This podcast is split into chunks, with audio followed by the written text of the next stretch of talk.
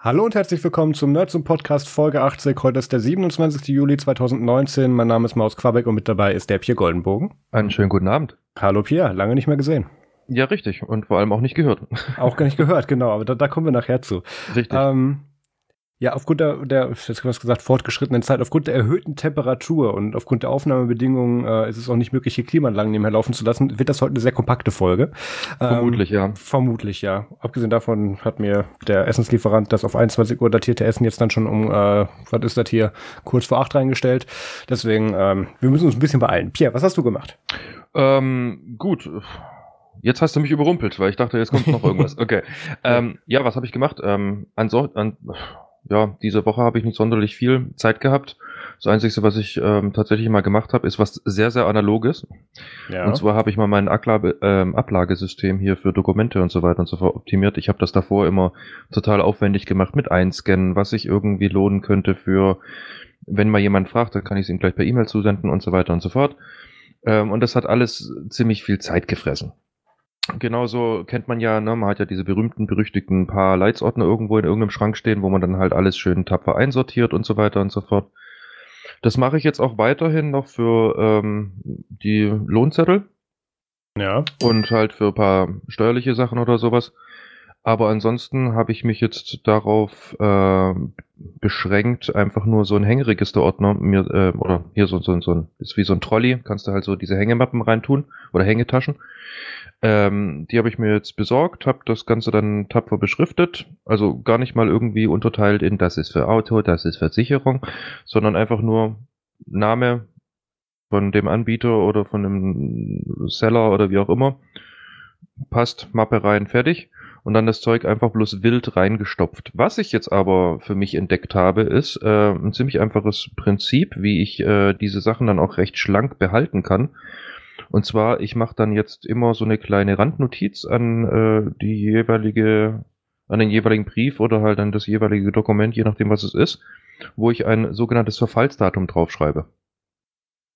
Weil ich möchte ja auch nicht irgendwie, oder bei den meisten Sachen im Privathaushalt brauchst du ja keine zehn Jahre aufhalten oder sowas. Ja, das reicht dir halt vielleicht irgendwie für die Steuer, wenn es über mehrere Jahre absetzt oder ja, keine Ahnung, in zwei Jahren gerät sowieso keiner mehr nach deiner Versicherungspolice, weil sie schon mittlerweile irgendwelche Änderungen hatten und du hast eine neue bekommen. Deswegen schreibe ich da immer drauf, was weiß ich, aktuelles Datum plus ein Jahr, plus zwei Jahre, plus drei Jahre. Ja, ähm, dann weiß ich auch immer automatisch, okay, dann und dann ist es gekommen. Mehr oder weniger. Also in dem Abschnitt des Jahres. Und dann kann ich relativ einfach scannen, immer so Ende des Jahres oder Anfang des Jahres, wenn ich Frühjahrsputz mache, was denn eigentlich alles so weg kann. Und ja, und dann kommt das weg und wird dann halt geschreddert. Klingt praktisch. Ich hätte jetzt noch damit gerechnet, dass du sagst, du hast irgendeinen Ablagefile und da benutzt du dann Git-Versionierung oder so. Ähm, Völlig unnördig. ja, da bin ich, ja, deswegen habe ich auch gleich von Anfang an schon den Disclaimer gebracht, das ist sehr, sehr analog. Ja. Darf ich das über, äh, schneiden wir das raus, weil es zu analog ist? Äh, ich glaube, wir behalten das ausnahmsweise. Alles klar, habe ich nochmal Glück gehabt. Ja. Ja, ansonsten habe ich eigentlich diese Woche tatsächlich nur noch auf die Beine gestellt bekommen, dass ich auf die Beine gestellt wurde und zwar ziemlich lange, anderthalb Stunden. und zwar war ich, ähm, ich weiß nicht, ob du es mitbekommen hast, ich war hier beim Christopher Street Day bei der Politparade in ähm, Stuttgart. Jetzt, wo du es sagst, ich glaube, du standest neben mir. Ja, ich, ich glaube, es gibt Beweisfotos. Wir sind Ja. drum rumgekommen. es gibt fucking viele Beweisfotos, weil wir, also wir sollen vielleicht kurz erklären. Erzähl, erzähl du mal weiter. Ja, genau. Also äh, Fakt ist, Marius und ich, wir waren auf, ähm, auf dem CSD. Ähm, lief eigentlich auch alles wunderbar wie geplant. Ähm, Treffpunkt war dann äh, 15 Uhr. Und Also 15 als Uhr, es dann lief, ja. ja, ja, äh, ja, 15 Uhr und 15.30 Uhr äh, sollte es dann tatsächlich dann auch losgehen. Äh, wir haben dann erstmal so ein bisschen Orientierungslosigkeit bewiesen, indem wir einfach unsere Gruppe nicht gefunden haben, aber das lag auch weniger an uns, sondern die haben sich still und heimlich einfach woanders Woanders hingestellt. hingestellt, ja. Ja. Äh, nachdem wir sie dann gefunden haben und äh, auch equipped waren, dann mit so äh, Flaggen, wo halt tolle Sachen draufstehen und so, weil wir waren dann instant äh, befördert worden zum Fahnenschwenker. Ja. Ja, ähm, dann sollte es eigentlich um 15.30 Uhr losgehen und ähm, das hat auch wunderbar geklappt, bestimmt. Für Ja. andere Leute, nur nicht für uns. Problem war, wir waren der vorletzte Paradewagen. Richtig. Also, die haben da bestimmt eineinhalb Stunden davor, ähm, als das losging, oder eineinhalb Stunden ähm, bestimmt Party vorne gemacht und sind losgelaufen. Das hat noch eine Weile gedauert, bis es sich dann bei uns fortgesetzt hat.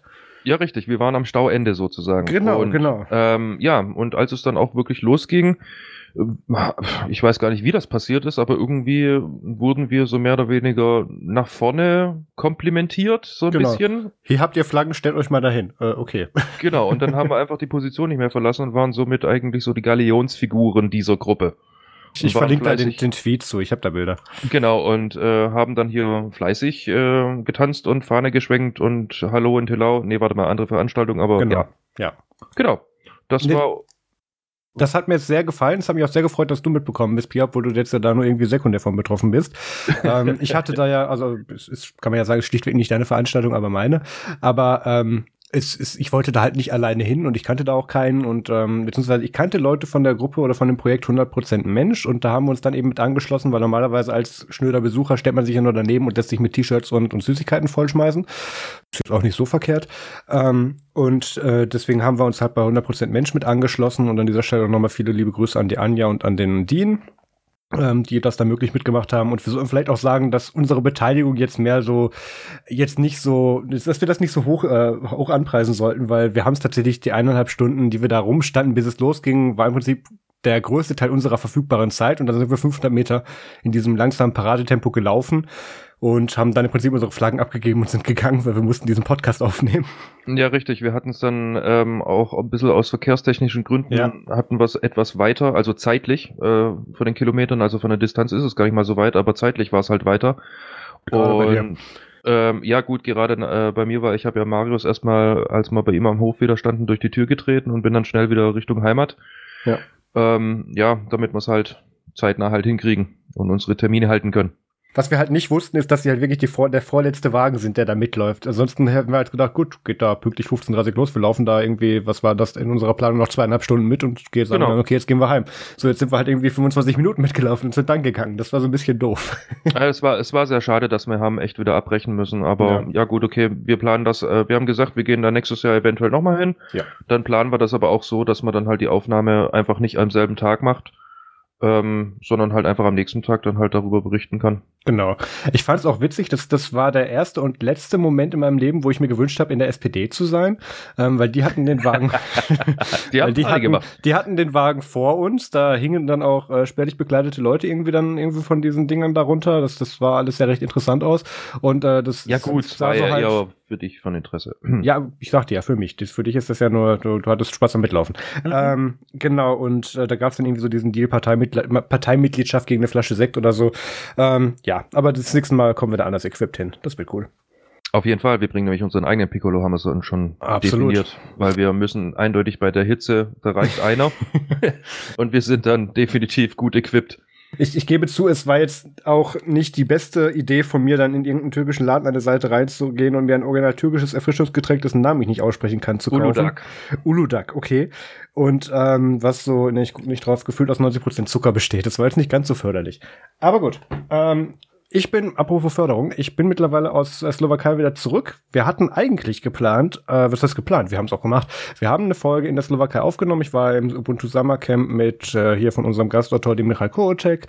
Und Jan Duji war auch mit dabei. Und ähm, das war alles ein ganz toller Abend. Beziehungsweise toller Abend, das war ein äh, tolles, längeres Wochenende. Wir waren dann irgendwie mit den ganzen VR-Brillen im Garten und haben irgendwie Lightsaber gespielt. Das, das war alles sehr kurios und ähm, sehr schön. Der Pierre kommt nächstes Jahr auch mit. Das Problem war, dieses Cottage ist jetzt mehr nicht so geil ins Internet angebunden. Und als ich bei der Aufnahme, die wir dort gemacht haben, also ich konnte da sehr gut den Pierre verstehen. Das Problem war der Pierre mich nicht so ganz und dementsprechend waren unsere Konversationen auch nicht ganz so gut und, und äh, immer so ein bisschen out of context, weil Pierre raten musste, was hat er denn jetzt gesagt. Und aus den Gründen haben wir uns eben entschieden, die Folge nicht zu senden und deswegen kam jetzt auch dann im letzten Samstag oder Sonntag keine Folge. Und ähm, ich habe aber mit dem Michael äh, in einer Bar, die Audioqualität von der Aufnahme muss ich noch checken, eine kleine Nerdsum Extra Folge für Patreon aufgenommen, wo wir über VR reden, also Virtual Reality Headsets und ähm, ein bisschen was Aktuelles über die Games. Und ähm, das wird irgendwann noch kommen. Das wird jetzt nicht nächste Woche kommen, da haben wir schon ein anderes Programm geplant, aber da kommt auch noch was. Jedenfalls deshalb es letzte Woche keine Folge und ähm, wahrscheinlich, obwohl, das können wir nächstes Jahr einfach abfangen. Wenn du eh mitkommst, können wir das ja lokal aufnehmen. Ja, richtig. Also wie gesagt, ähm, tut uns leid, aber irgendwo auch nicht. Nee, also es- das gemacht, gemacht haben wir's. Es war Ja. echt guter Content, aber ja, es war halt äh, am Schluss wirklich so, dass ich dann irgendwann mal einspringen musste und musste auch noch zusätzlich meine Spur aufnehmen. Auf ja. meiner Spur habe ich dann wiederum in Marius halt erst recht nicht mehr wirklich gehabt. Hm. Und ja, am Schluss war das dann einfach nur, das, das wäre ein, ein Horrendaufwand gewesen, da irgendwie aus, äh, keine Ahnung, ein, dreiviertel Stunden irgendwie noch eine Dreiviertelstunde zusammen ja. zu schneiden, was dann wirklich noch brauchbarer Content gewesen wäre. Deswegen, hey, für eine Dreiviertelstunde, dann haben wir uns halt mal eine Sommerauszeit genommen. Ja, das, das tut uns auch wirklich leid, weil da waren teilweise gute Themen dabei. Ich meine, wir haben Absolut. des Lebens ge gelöst und so und naja. Ähm, aber seid froh, dass ihr es nicht hören musstet. Das, das, das war nicht gut. Jedenfalls, 42, genau. 42, genau. Äh, was denn noch? Genau. Äh, ich, ich hatte interessante Berührungspunkte mit Mastodon diese Woche. ähm, also ich jetzt nicht direkt, aber mehr so mein Laptop. Ähm, ich nutze Mastodon insofern, dass ich da auf Nerdzoom X, äh, Nerdzoom Extra auf unserem Nerdzoom-Account auf ubuntu.social die Artikel und Folgen und so weiter alles eben teile und mich dann in meinen privaten Account auf der gleichen Instanz einlogge und das dann nochmal share bzw. like und mich dann wieder auslogge. Mehr Interaktionsrate habe ich mit der Plattform nicht das sah mein Laptop irgendwie anders, weil ich habe das irgendwie mittags gemacht, bin dann wie immer dann mit dem Bus dann zurück von der Arbeit nach Hause gefahren, habe mich schon gewundert, ach, mein Laptop ist so warm, mir nichts dabei gedacht, weil da hatten wir auch so 37, 38 Grad hier in der Falterbach und Ludwigsburg. Und ähm, ja, dann habe ich halt den Laptop ganz normal, wie es hier eben ist. Ich habe einen Ventilator im Zimmer, deswegen höre ich den Laptop und den Lüfter auch nicht. Ganz normal eben abgestellt, bin ins Bett gegangen, habe den Ventilator natürlich davor ausgemacht, komme am nächsten Morgen ins Büro. Laptop-Fans sind auf volle Möhre und, und röhren sich hier durch die Gegend. Das Ding ist auf 100% CPU-Auslastung. Ich denke mir so, ha, huh, soll eigentlich nicht so. Guck in Aktivitäts, äh, Aktivitätsanzeige rein, sehe da, ähm, jetzt müsste ich natürlich den Screenshot parat machen. Ich glaube, irgendein, irgendein Safari-Helper mit der in Klammern äh, Ubuntu.social ähm, war für über fünf Stunden CPU-Time auf 100% CPU-Auslastung unterwegs als Task.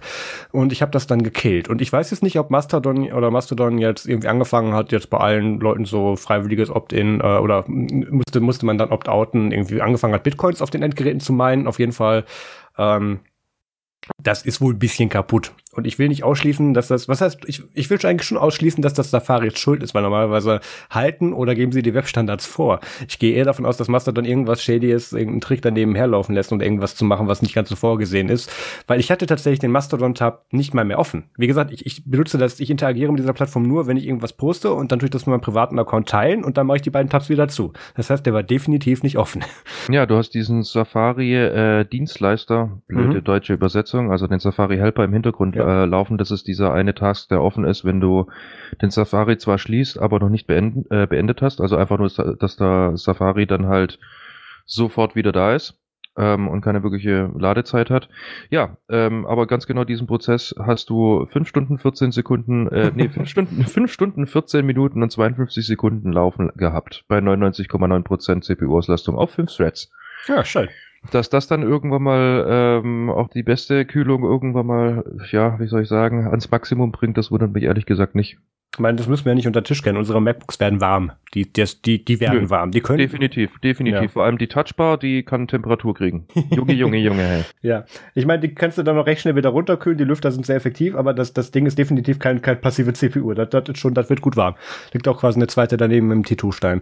Aber, ähm, ja, ich will jetzt, was heißt will? Eigentlich doch, ich bin ja gerne da so ein bisschen dann ähm, bisschen dann aufmüpfig. Ich sag schon, dass das Mastodon jetzt dann angefangen hat, über mich Bitcoins zu meinen. Ich finde das nicht gut und boykottiere deswegen die Plattform. Nee, ich habe einfach keinen, keinen Sinn für diese Plattform und, interagiere mit ihr auch quasi kaum. Ich finde das dann sehr schön, wenn dann irgendwie sieben, acht Leute dann irgendwelche Kommentare schreiben oder das dann eben liken von den Zeugs, das wir auf Mastodon resharen. Aber ein wirklicher Mehrwert für uns hatte die Plattform jetzt nicht, weil das haben wir auch bei Twitter, beziehungsweise bei Twitter sogar mehr.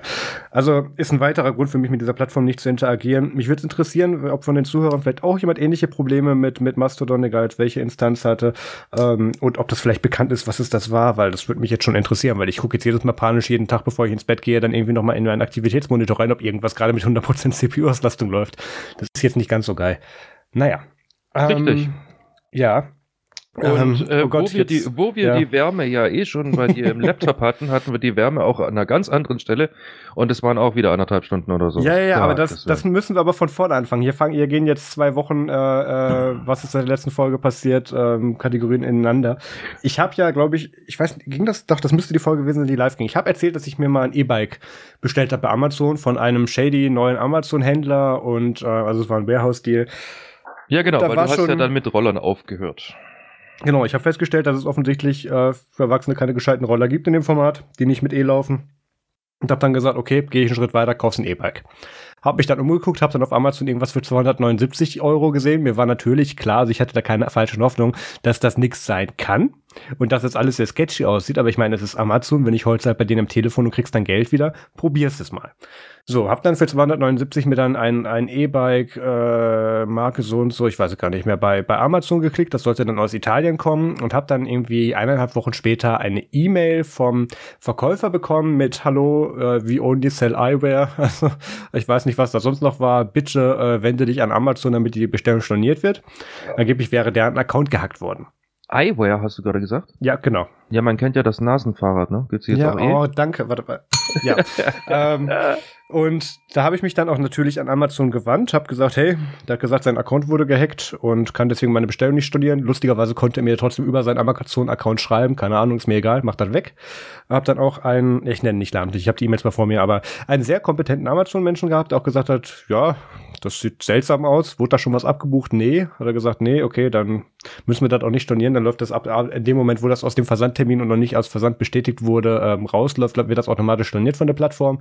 Ähm, hier hast du 10 Euro Amazon-Gutschein. So habe ich gesagt, gut, alles klar, wieder aufgelegt. Ähm, kurz danach kam dann von dem gleichen Amazon-Händler doch dann eine, eine sehr verzweifelte E-Mail, ich möchte ihn doch bitte positiv bewerten auf seinem Account. How about nicht, no? How about no, genau, habe ich dann nicht gemacht. Und ähm, bin dann in Konsequenz dann über meinen Arbeitgeber in so eine ähm, schöne Mitarbeiterhaltungsfalle reingelaufen. Es ist ja ganz toll, man kann ganz gut Mitarbeiter bei sich halten, wenn man denen anbietet, hey, du kannst ein Jobfahrrad leasen. Und das kannst du dann auf 10% irgendwie Überzahl dann später auch tatsächlich übernehmen. Und habe dann gedacht, okay, da es mit den Plänen aktuell sowieso aussieht, dass ich mich wahrscheinlich eher bei meinem aktuellen Arbeitgeber in den nächsten Jahren aufhalten werde als Vollzeit-Nerd zu Media. Das kann sich natürlich immer ändern, aber das ist aktuell die Perspektive. Kannst du das ja mal machen. Notfalls löst du das Ding halt, wenn du kündigst, bei dem Arbeitgeber aus, wovon ich aktuell nicht ausgehe. So. Dann bin ich eben dann mit diesem Gutschein und wohlgemerkt mit Pierre ähm, dann in, was war das, Bikemax in Ludwigsburg? Ja, Bikemax genau. ähm, reingelaufen und wir wurden von einer Hitzewelle erschlagen, weil das war einer von diesen 27, 28 Grad Tagen, wenn nicht sogar mehr. Und das war halt so ein schönes Holz-Glas-Gemisch-Gebäude, was die da hatten mit mehreren Etagen, was schön prall in der Sonne stand. Also drinnen war es wärmer als draußen. In welcher Dimension hast du gelebt? Wir hatten an dem Tag 37 Grad. Ah, Entschuldigung. Ja, du weißt Zahlen.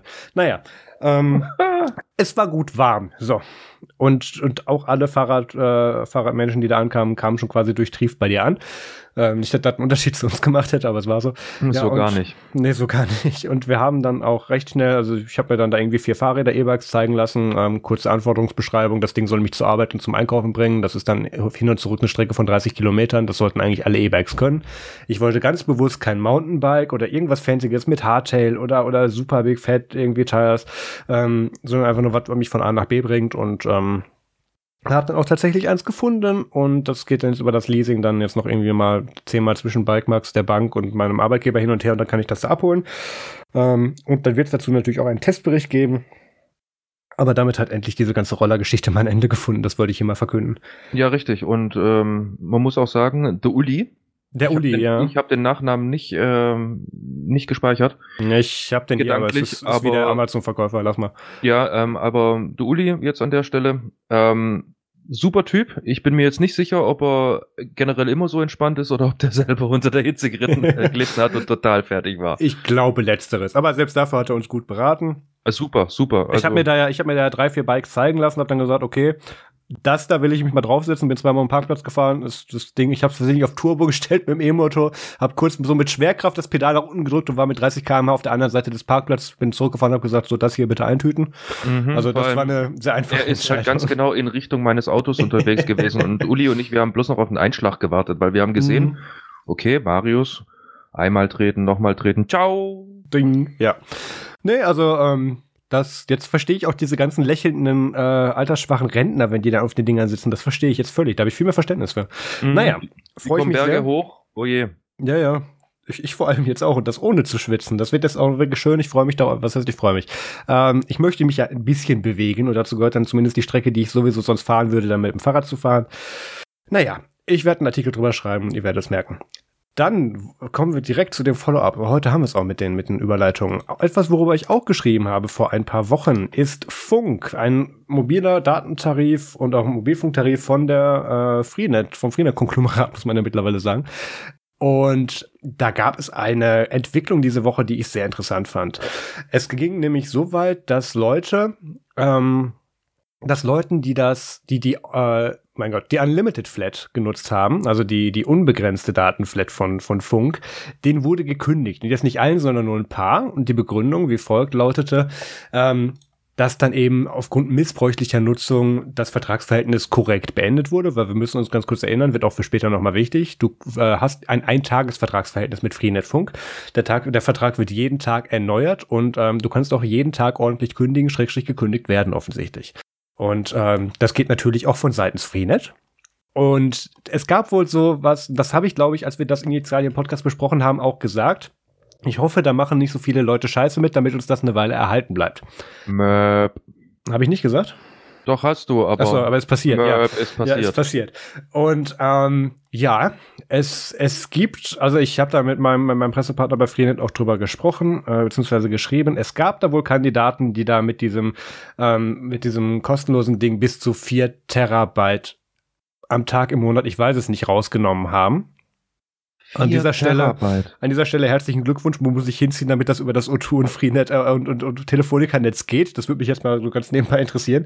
Zum anderen, ähm, what the fuck? Seit wann? Also es, ähm, ich, ich, ich nehme vielleicht kurz meine Meinung vorweg. Ähm, Freenet hat das mit Funk eine ganze Weile, was das ganze Weile, von Anfang an als mobilen Datentarif ähm, angekündigt, wo es hieß, ja, hier unterwegs und kannst unterwegs auch noch deinen Laptop dranhängen, aber die haben das nie vermarktet als, hey, kannst du als DSL-Ersatz nehmen. Das ja einige Leute aber gemacht haben. Das stimmt. So, das Problem ist jetzt, ähm, hm, dass Wenn einige Leute halt kannst. Ja, dann macht man das auch natürlich. Ähm, das, das ist dasselbe wie Pornografie und kleine Bildschirme, aber das ist eine andere Gleichung. Ähm, also jeder Bildschirm, auf dem man Pornografie abspielen kann, wurde für Pornografie schon mal benutzt, ist ja die Faustregel. Ähnliches hier auch bei diesem Mobilfunkvertrag, weil offensichtlich ist es Leuten eben nicht in den Sinn gekommen, dass das Freenet vielleicht nicht ganz so geil findet, wenn du dir für einen Euro am Tag da irgendwie äh, halb Torrent-Share zusammenklickst und dann dann ein, ein absolutes Ausmaß an Datenvolumen eben verbrätst. Und man muss sich auch noch mal kurz vor Augen halten, Freenet und Funk in speziell natürlich machen mit diesem, also die machen mit dem Ding kaum Geld. Was ich da an Zahlen und an, an Verhältnissen gesandt, gesandt bekommen habe, ich denke, das ist nicht public, ist, ist, ist schon, das sind wenige Cents, die die pro, pro User verdienen. Und ähm, selbst das Gigabyte für 69 Cent ist schon hart an der Grenze zu dem, wo sie noch irgendwas mit verdienen.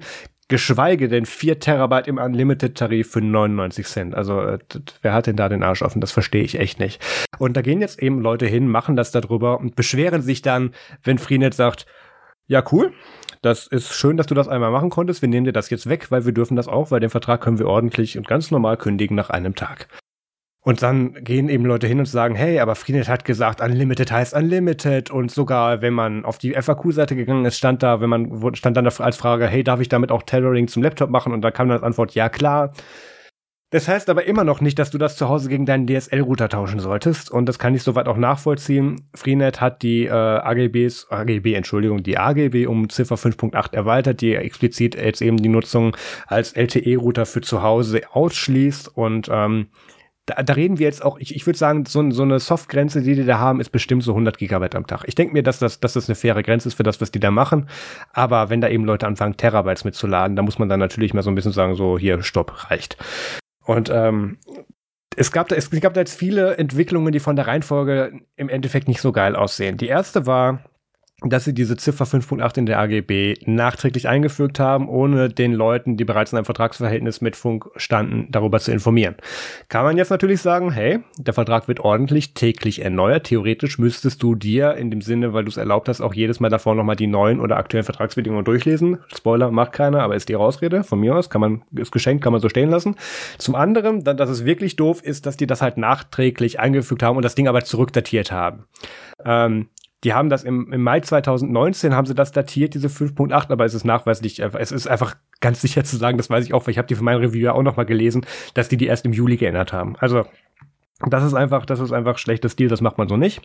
Darf man ähm, das? Naja, das, das ist eine Datums, ich weiß nicht, wie, wie rechtlich relevant dieses, diese, dieser Stand vom Datum her ist. Okay. Aber so oder so ist die Scheiße aus. Und ähm, da sagen jetzt natürlich auch viele Nutzer, hey, das müsste uns doch dann nachträglich erlaubt werden. Und dann, da muss ich dann einfach auch noch mal ehrlich sagen, hey Leute, wenn ihr euch für 99 Cent einen Vertrag zusammenklickt und den dann einfach aus äußerster ausreizt und den für alles nutzt, für das der nicht gedacht war, ähm, nur weil eben die Vertragsbedingungen nicht, nicht streng genug formuliert waren, ähm, dann muss man sich auch nicht wundern, wenn einem gekündigt wird und danach steht, danach dann eine Meldung bekommt mit hier stehen die neuen Regeln, nur so dürft ihr noch Spaß haben. Und das Ja, ist genau allem- das, ja. Vor allem, man kann ja eigentlich noch von Glück reden, dass es nicht in den AGB äh, sowas gab wie, ja, okay, hier Fair Use und so weiter und so fort. Und wenn ihr es übertreibt, dann zahlt ihr Preis X obendrauf. Sie haben Naja, nur das, ist, gekündigt. das ist was, ja, was nicht geht. Ja, ähm, das, das, das geht nicht. du kannst ja, aber nicht- sie du haben kannst nicht- gekündigt. Ja. Sie haben die Leute einfach nur gekündigt.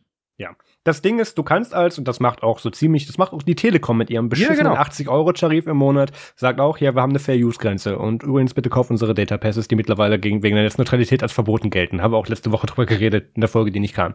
Ähm, Genau, wollte ich gerade noch sagen. Das, Ja, genau. Äh, weiß keiner. es wäre, ich, ich hätte mir es gewünscht, dass Funk gesagt hätte, hey, wir haben Fair Use. Das kann dann so eine, so eine, so ein Soft- Softcap von, was weiß ich, 100 Gigabyte am Tag sein und danach sagen wir so, so hier jetzt noch 64 KB und morgen, und morgen redet keiner mehr drüber. Das hätten, das hätte ich mir gewünscht, dass sie das gemacht hätten. So lä- lädt es natürlich sämtliche Schmarotzer ein und ich mich haben, mein Twitter ist explodiert an dem Tag, als das losging, wegen meinem, wegen meinem Testbericht. Ich habe da so viele DMs von bekommen mit, haha, hier guck mal, ist jetzt doch schlecht. Das ist einerseits dieses typische, das kennen wir aus der Linux-Community, hey, dein Garten sieht auch scheiße aus, aber in deinen piss ich rein. Ähm, diese, diese Mache. Andererseits ist es eben auch so, dass da Leute eben sich auch im Recht gesehen haben, sowas zu tun, ganz einfach, weil es nicht explizit ausgenommen war. Und das, ähm, ich Ja, kann das- diese Einstellung verstehen, ich, ich teile sie aber nicht. Ja, das, das, äh, also gerade dieses Thema, äh, äh, ja, polarisiert doch ziemlich stark. Und ja, ich glaube, wir sollten uns da jetzt auch nicht großartig viel mehr aus dem Fenster lehnen, weil äh, re recht machen kannst du es mit diesem Thema sowieso gerade keinem. Also meine Meinung ist und bleibt einfach die, Leute, ähm, ihr wurdet einfach nur gekündigt. Es hat keine weiteren Konsequenzen für euch. Von dem her ist im Endeffekt, ja, mit dem blauen, na, nicht mal mit dem blauen Auge, du bist halt einfach von, davon gekommen, fertig. Und ähm, ich kann aber auch die Reaktion von, äh, wie heißen sie jetzt nochmal, Freenet Funk? Ja. Ist das nicht nur, nur Funk? Egal. Äh, Funk von Freenet ähm, kann ich absolut nachvollziehen, dass sie das jetzt halt reinmachen wollen oder beziehungsweise rein- reingemacht haben, weil ich kenne ja wiederum von anderen Anbietern, die ich damals ähm, ausgestattet habe, gerade am Stuttgarter Flughafen ist ein großes Restenzentrum, ähm, ja, diese, gerade diese, die, die, diese Anbieter von so, ich nenne es jetzt mal, ja, ja, doch, ich nenne es jetzt mal Nischenprodukten, weil sie sind halt einfach nicht so populär. Klar. Ähm, die zahlen halt schon echt eine Stange Geld eben für Datentransfer. Also die haben im Endeffekt auch keine Flat. Die rechnen sich das mehr oder weniger auf einen Monat hoch und rechnen sich natürlich auch schön. Ja, so von wegen, ja gut, so und so viele Leute werden wir haben, die es übertreiben, aber ansonsten das Gros wird's nicht übertreiben, deswegen können wir es uns leisten, so einen günstigen Vertrag anzubieten. Ja. Wenn dann aber dann hier ähm, Max Mustermann auf die Idee kommt, vier, halt, ich, ich, ich komme komm immer noch nicht auf die vier Terabyte Ja, klar. ich auch nicht. Also es gab wohl auch einige, es- also mir wurden mehrere Teilnehmer mit, mit einem mit zwei Terabyte und eben zwei mit vier Terabyte versichert. Und ähm, Das ist halt so Ja. der Wahnsinn, wenn ich mir mal überlege. Ich habe ja auch hier bei äh, O2 mal spaßeshalber diesen einen Vertrag gema äh, gemacht mit äh, Shut, up, Shut Up and Take My Money, irgendwie, was waren es, ich glaube 49,95 oder sowas. Ähm, und dann hast du ja sozusagen auch Ruhe. Also da, das ist dann halt einfach flat. und ich meine, selbst wir haben ja äh, gerade Chemnitz, nee, gar nicht, doch, Chemnitzer Linux-Tage? Doch, genau. War das das? Nee, die Tübix, so rum. Die Tübix war das. Ähm, äh, Habe ich ja auch hier Hotspot für alle aus dem Team gemacht und, und da kamen wir irgendwie auf drei irgendwas Gigabyte am Tag oder so. Genau darauf wollte ich hinaus. Also die Podcast-Aufnahme, die an der C äh, Quatsch, Cebit, Himmelswillen, am Dank nicht. CLT, also an den Chemnitzer Linux-Tagen aufgenommen wurde, die hat mich ganz genau 600 MB gekostet. Ähm, und um nochmal zurückzukommen auf diesen einen Monat, wo ich das mal getestet habe, ähm, ich bin, glaube ich, also ich habe im Moment gerade eine 10 Gigabyte Grenze. An Ja. die komme ich, ja, manchmal ran. Dann, wenn du, du, wie du ja schon mal gesagt hast, man, es ändert sich ja auch das Mindset irgendwo, dass man halt sagt, gut, okay, ich habe jetzt äh, Fire and Forget, also nutze ich das dann halt auch wirklich so. Ich mache mir also keine Gedanken mehr mit, ich muss durch einen Monat kommen und dann werde ich gedrosselt und bla. Ich hatte dann 13 Gigabyte. Und ich habe es wirklich, also für mich fast schon mit Absicht richtig viel genutzt. Ja. Also vieles, was ich irgendwie am Rechner sonst immer gemacht habe, einfach weil das so mein Workflow, äh, Workflow war, habe ich mit Absicht versucht, auf diesem mobilen Gerät dann umzusetzen und auch mit Tethering und so, äh, Tethering und so weiter und so fort. Einfach nur um diese, diese, diese Gigabytes sozusagen hoch zu, hoch zu jagen. Ich bin trotzdem bloß auf 13 gekommen. Also 4 Terabyte ist dann halt einfach so was für ein unfassbar astronomischer genau. Vergleich. Und das finde ich tatsächlich auch eine Frechheit. Und dann, wenn das dann so Schmarotzer und die, die denken, sie haben ein Anrecht auf sowas für 99 Cent. Und ähm, ganz einfach nur, weil es nirgendwo steht, dass es nicht erlaubt ist. Und dann eben mit dieser mentalen Einstellung daran gehen. Na, natürlich kann man sich darüber rechtlich rausreden, aber dann kann man natürlich auch sagen, das ist der einzige Grund, warum die ohne Strafzahlung ordentlich gekündigt wurden. Ganz einfach, weil es da keine Absicherung gegen gab. Jetzt geht natürlich Freenet hin und mit Funk und sagt, hey, folgendes geht übrigens nicht Du darfst da nichts, was wo ein Kabel dran hängt, was zur stationären Nutzung zu Hause, AK ein LTE-Router gedacht ist, mit betreiben dafür. Darum geht's nicht. Wir haben auch schöne LTE-Verträge für, für DSL, äh, beziehungsweise DSL und LTE-Tarife. Guckt euch doch mal da um, aber äh, hier nicht damit. Das schließt immer noch nicht aus, dass wir solche Späße machen können wie wir sind irgendwie im großen Team auf der Messe. Ich, gerade die DINACON zum Beispiel, sind wir mit allen vier zum Beispiel da. Ähm, Mache ich da einen Hotspot auf und dann hier alle Fire und Forget. Das ist immer noch nicht ausgeschlossen, weil das ist mobile Nutzung. Nee, das ist ausgeschlossen aufgrund dessen, wir haben kein Roaming und wir sind da in der Schweiz. Schlechtes Beispiel, okay, aber du kommst, du weißt, was ich meine. ja, ich war natürlich. Verdammt. Natürlich. Ähm, Gut, ähm, jetzt zum, haben sich halt einige ja. Leute so ein bisschen angegriffen gefühlt. Ähm, ja, im Endeffekt Pech für euch, steht in den AGBs und eigentlich ist es Common Sense, dass es halt irgendwo ähm, ja, sowieso Fair, Fair Use ist, weil ich meine, so funktioniert Mobilfunk in Deutschland. Fertig.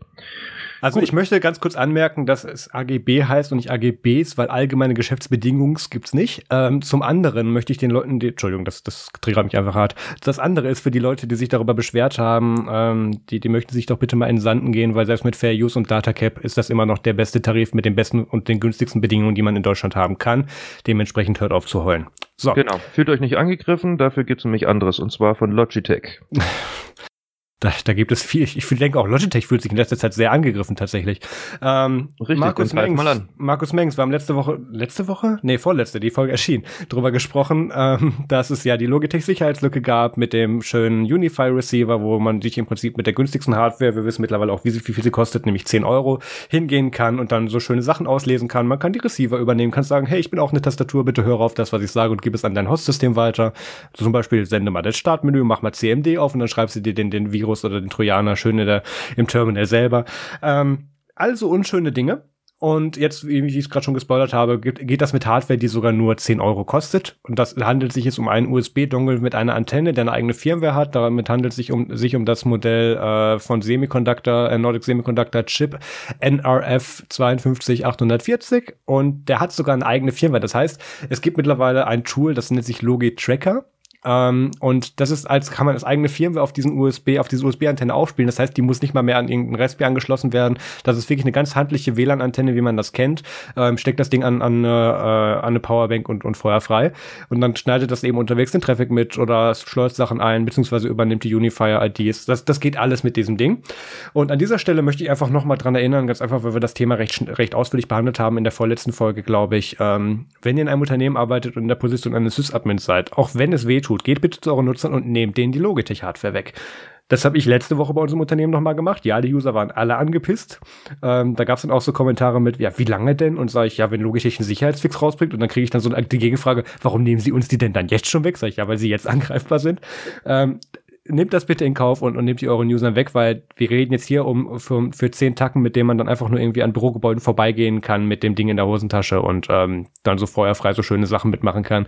Das ist echt kein Aufwand mehr. Und das ist echt ein reales Angriffsszenario. Jetzt stellt euch noch vor, ihr seid in einem Unternehmen, wo es tatsächlich wichtige Daten oder Konkurrenz gibt, wo es sich lohnt, Daten abzugreifen, dann geht das ganz schnell. So.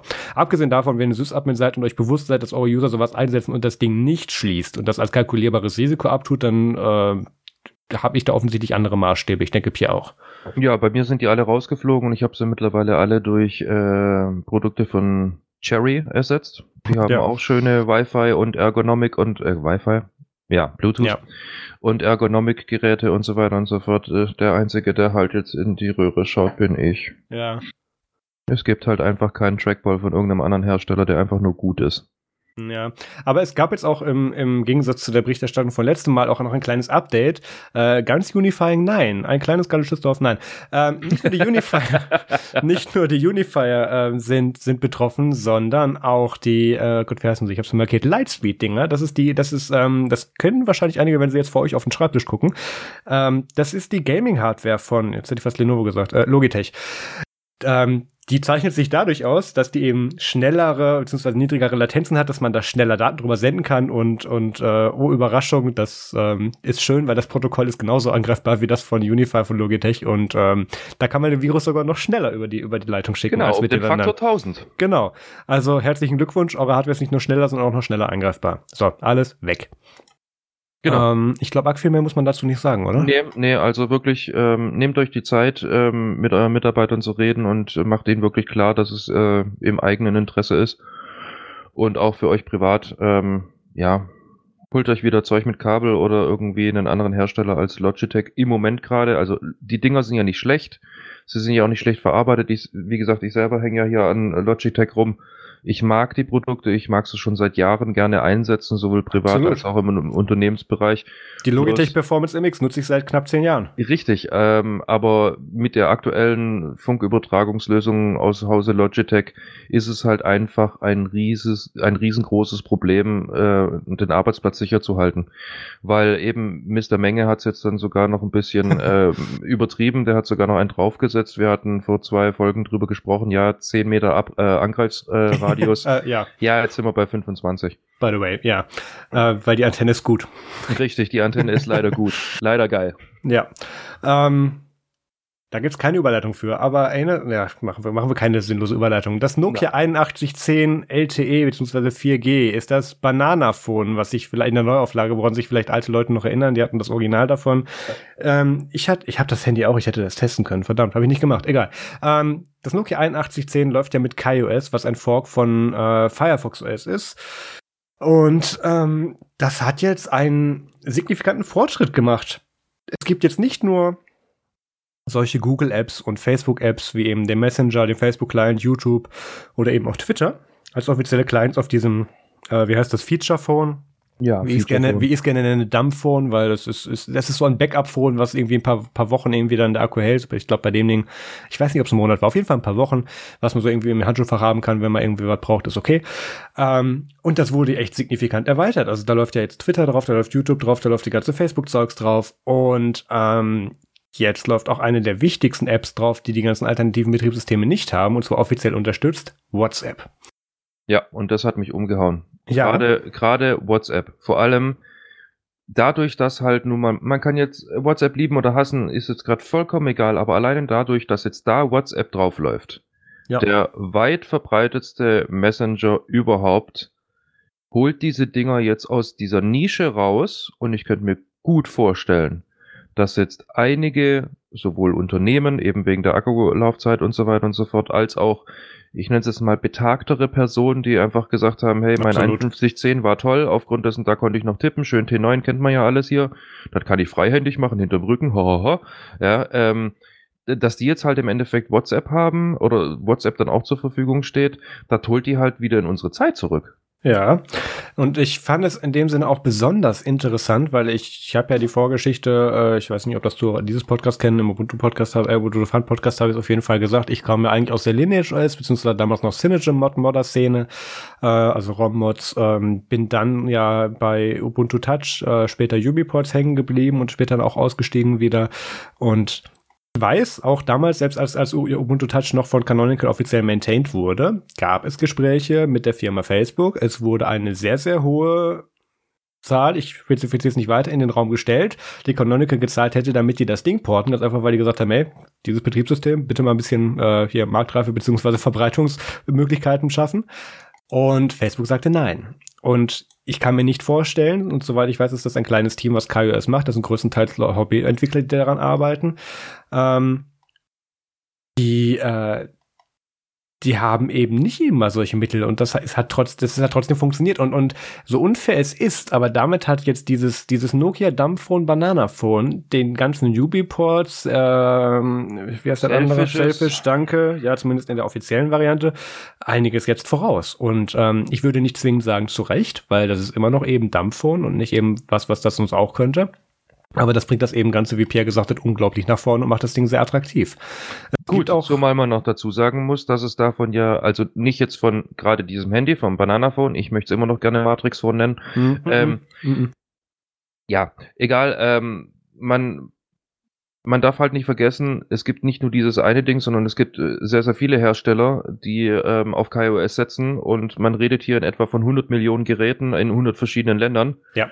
Ich habe ähm, mir die Liste mal angeschaut. Es sind gar nicht so viele, aber schon signifikant äh, diverse. Äh, also es ist schon eine Liste mit sehr viel verschiedenen Herstellern und und jetzt nicht irgendwie ein Hersteller mit allen seinen Linien. Nein, nein. Also schon Sachen, wo man auch sagt, okay, das ist das Rentnerphone oder das ist mehr was irgendwie für Integrated Services und sowas. Das ähm, ja natürlich. Das hat schon eine gute Verbreitung. Es gibt die, immerhin die wird dadurch wachsen. Es gibt ja immerhin eine AMD Global, die äh, ne, also in dem Fall Nokia. Ja also somit ja eigentlich Nokia, die ziemlich pushen. Und dann gibt's halt noch ganz, ganz viele Hersteller, die kennt man halt einfach nur hier nicht. Genau. Also Alcatel hat in den letzten Jahren natürlich eher versucht, einiges vorzubringen. Die kennen wir tatsächlich noch von den stationären Telefonen. Äh, Cut mit ihren, mit ihren Rugged Phones, Doro sagt mir nix, Energy sagt mir nix, äh, Geophone sagt mir was, habe ich aber gar nicht vor Augen. Wen kennt man da denn noch? Äh, gut, Orange ist, ist in dem Fall wahrscheinlich, haben sie wieder einen Partner gemacht mit einem, genau, Orange, der, der Mobilfunkanbieter. Oh, das sieht aber hart nach einem Sony Ericsson Nachbau aus. Na gut, ähm, was ich sagen will, ähm, die Liste von denen ist jetzt nicht unbedingt so lang, aber definitiv mehr Geräte als als Ubiports oder von Selfish gerade offiziell unterstützt werden und die haben halt das offizielle Backing. Das ist nichts irgendwie, wo man sagt, ähm, äh, das kannst du da später mit mit dreimal drumherum tanzen und Rauchzeichen geben, dann darauf flashen. Nee, das kommt damit ausgeliefert. Ganz und genau. Das Beziehungsweise hat wird geupdatet, weil das ja. kann das Ding. Ja, genau. Und das ist halt ähm, ein Stellenwert, den, den haben halt andere Betriebssysteme jetzt nicht so wirklich, beziehungsweise versuchen da seit Jahren ranzukommen. Und ähm, ich sehe auch tatsächlich, ja, ich will, ich will nicht sagen Konkurrenz, weil das kannst du einfach nicht vergleichen. Aber Android Go, was, was früher Android Lite war, richtet sich gerne gerade an irgendwelche Low-Spec Android-Smartphones in Indien oder in anderen ärmeren Ländern mit ärmerer Bevölkerungsschicht, wo es dann eben wirklich dann mit einer abgespeckteren Android-Version und abgespeckten Apps ähm, die damit eben verbreitet werden, die dann auch sehr viel erschwinglicher sind. Und damit kannst du einfach den Markt überschwemmen. Und das, das allein mit KaiOS-Geräte mittlerweile bei über 100 Millionen Geräten in über 100 Ländern ähm, gekommen ist, das finde ich sehr beeindruckend. Ja, vor allem, ich muss sagen, so ein bisschen Interesse habe ich da schon auch selber mal wieder da ein bisschen mitzuspielen aufgrund dessen. Hey, eine Akkulaufzeit von zwei Wochen. Das ist wieder dann der Stand, den du früher hattest, eben in dieser guten alten Nokia-Zeit, wo du dann halt einfach nicht das Problem hattest, ähm, hält mein Akku, sondern irgendwann mal so, weil es dir sonntags eingefallen ist, eher so, hey, wo habe ich denn jetzt nochmal mein Netzkabel hingelegt? Also ich, das ich muss doch hier irgendwo sein.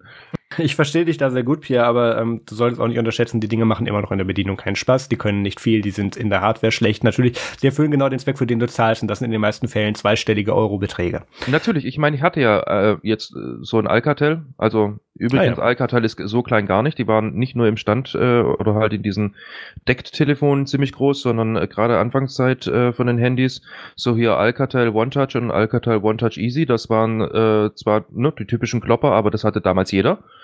Und die Dinger waren von der Qualität her also nicht unbedingt nicht konkurrenzfähig mit Nokia. Also die konntest du ja auch runterfallen lassen und musstest dann einmal neue Fliesen legen. also das, das, waren, das waren echt ziemlich gute Geräte. Ich habe sogar heute noch eins. Das, das, das läuft sogar noch. Also nicht, dass ich es nutze, aber. Ich wollte sagen, aktuell hast du doch mein altes Selfish OS-Phone, ne? Ich habe noch das alte Selfish, ähm, ich habe noch ein One Touch Easy, ein One Touch Club, ich habe noch ein äh, Sagem, ich habe noch, oh, ich habe viele. Erinnert mich an irgendwen. Gut. Ähm, ja, dann so viel zu KaiOS und dem Nokia 8110. Ich sollte das tatsächlich mal ausprobieren. Vielleicht mache ich da einen Artikel. Mach das mal. mal das gucken. würde alleine schon mich interessieren. Habe ich das noch oder habe ich das vergessen? Ich muss mal gucken. Wir schauen mal. Gut. Ähm, wer auch mal schaut, ist die Firma. Entschuldigung. Oh Gott, danke. Ja, Entschuldigung. Ist die Firma. Ich komme noch mal rein. Wir wer auch schon. Wir, wir, werden, wir werden schlechter. es, ist, es ist warm hier drin und wir sind schon bei über 40 Minuten. Ja. Ähm, oh Gott, wir haben noch so viel. Ja. Ende mache ich die Klimaanlage wieder an. Mhm. Ähm, Apple, wir haben darüber geredet, hat bei der letzten WWDC, der Worldwide Developer Conference, auch ihren Kartendienst und der Aktualisierung davon vorgestellt. Nämlich nicht nur, dass die unter anderem jetzt mit LiDAR, also Laser Radar, ähm, in ihren, in ihren Maps, Map-Fahrzeugen jetzt auch die Straßen genauer erfassen wollen und auch dann die Umgebung besser erfassen wollen, um das Kartenmaterial zu verbessern. Nein, sie machen jetzt natürlich auch das, was äh, Google damals gemacht hat, oder zumindest nicht ganz, hoffe ich zumindest, dass sie auch mit Google Street View, beziehungsweise wie heißt es bei Apple äh, Lookaround, glaube ich. Ja. Äh, Lookaround, genau. Haben sie ja mal eben Google, Google Street View eben, eben kopiert.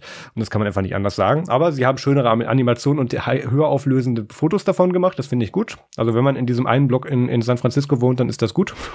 Für alle anderen wird es dann jetzt erst besser, weil dieses Jahr beziehungsweise noch diesen Monat will Apple tatsächlich ähm, mit dem Kartenmaterial sammeln anfangen, auch in Deutschland. Da gibt es eine Liste mit, wo sie überall langfahren und das sieht auch recht gut von der Abdeckung her aus, um das Kartenmaterial zu verbessern oder teilweise auch erstellen. Es gibt ja immer noch tote Punkte in Deutschland von Apple Maps und ähm, oder wo sie sich dann nur an Drittkartenmaterialien bedienen können. Das ist dann natürlich alles nicht so genau.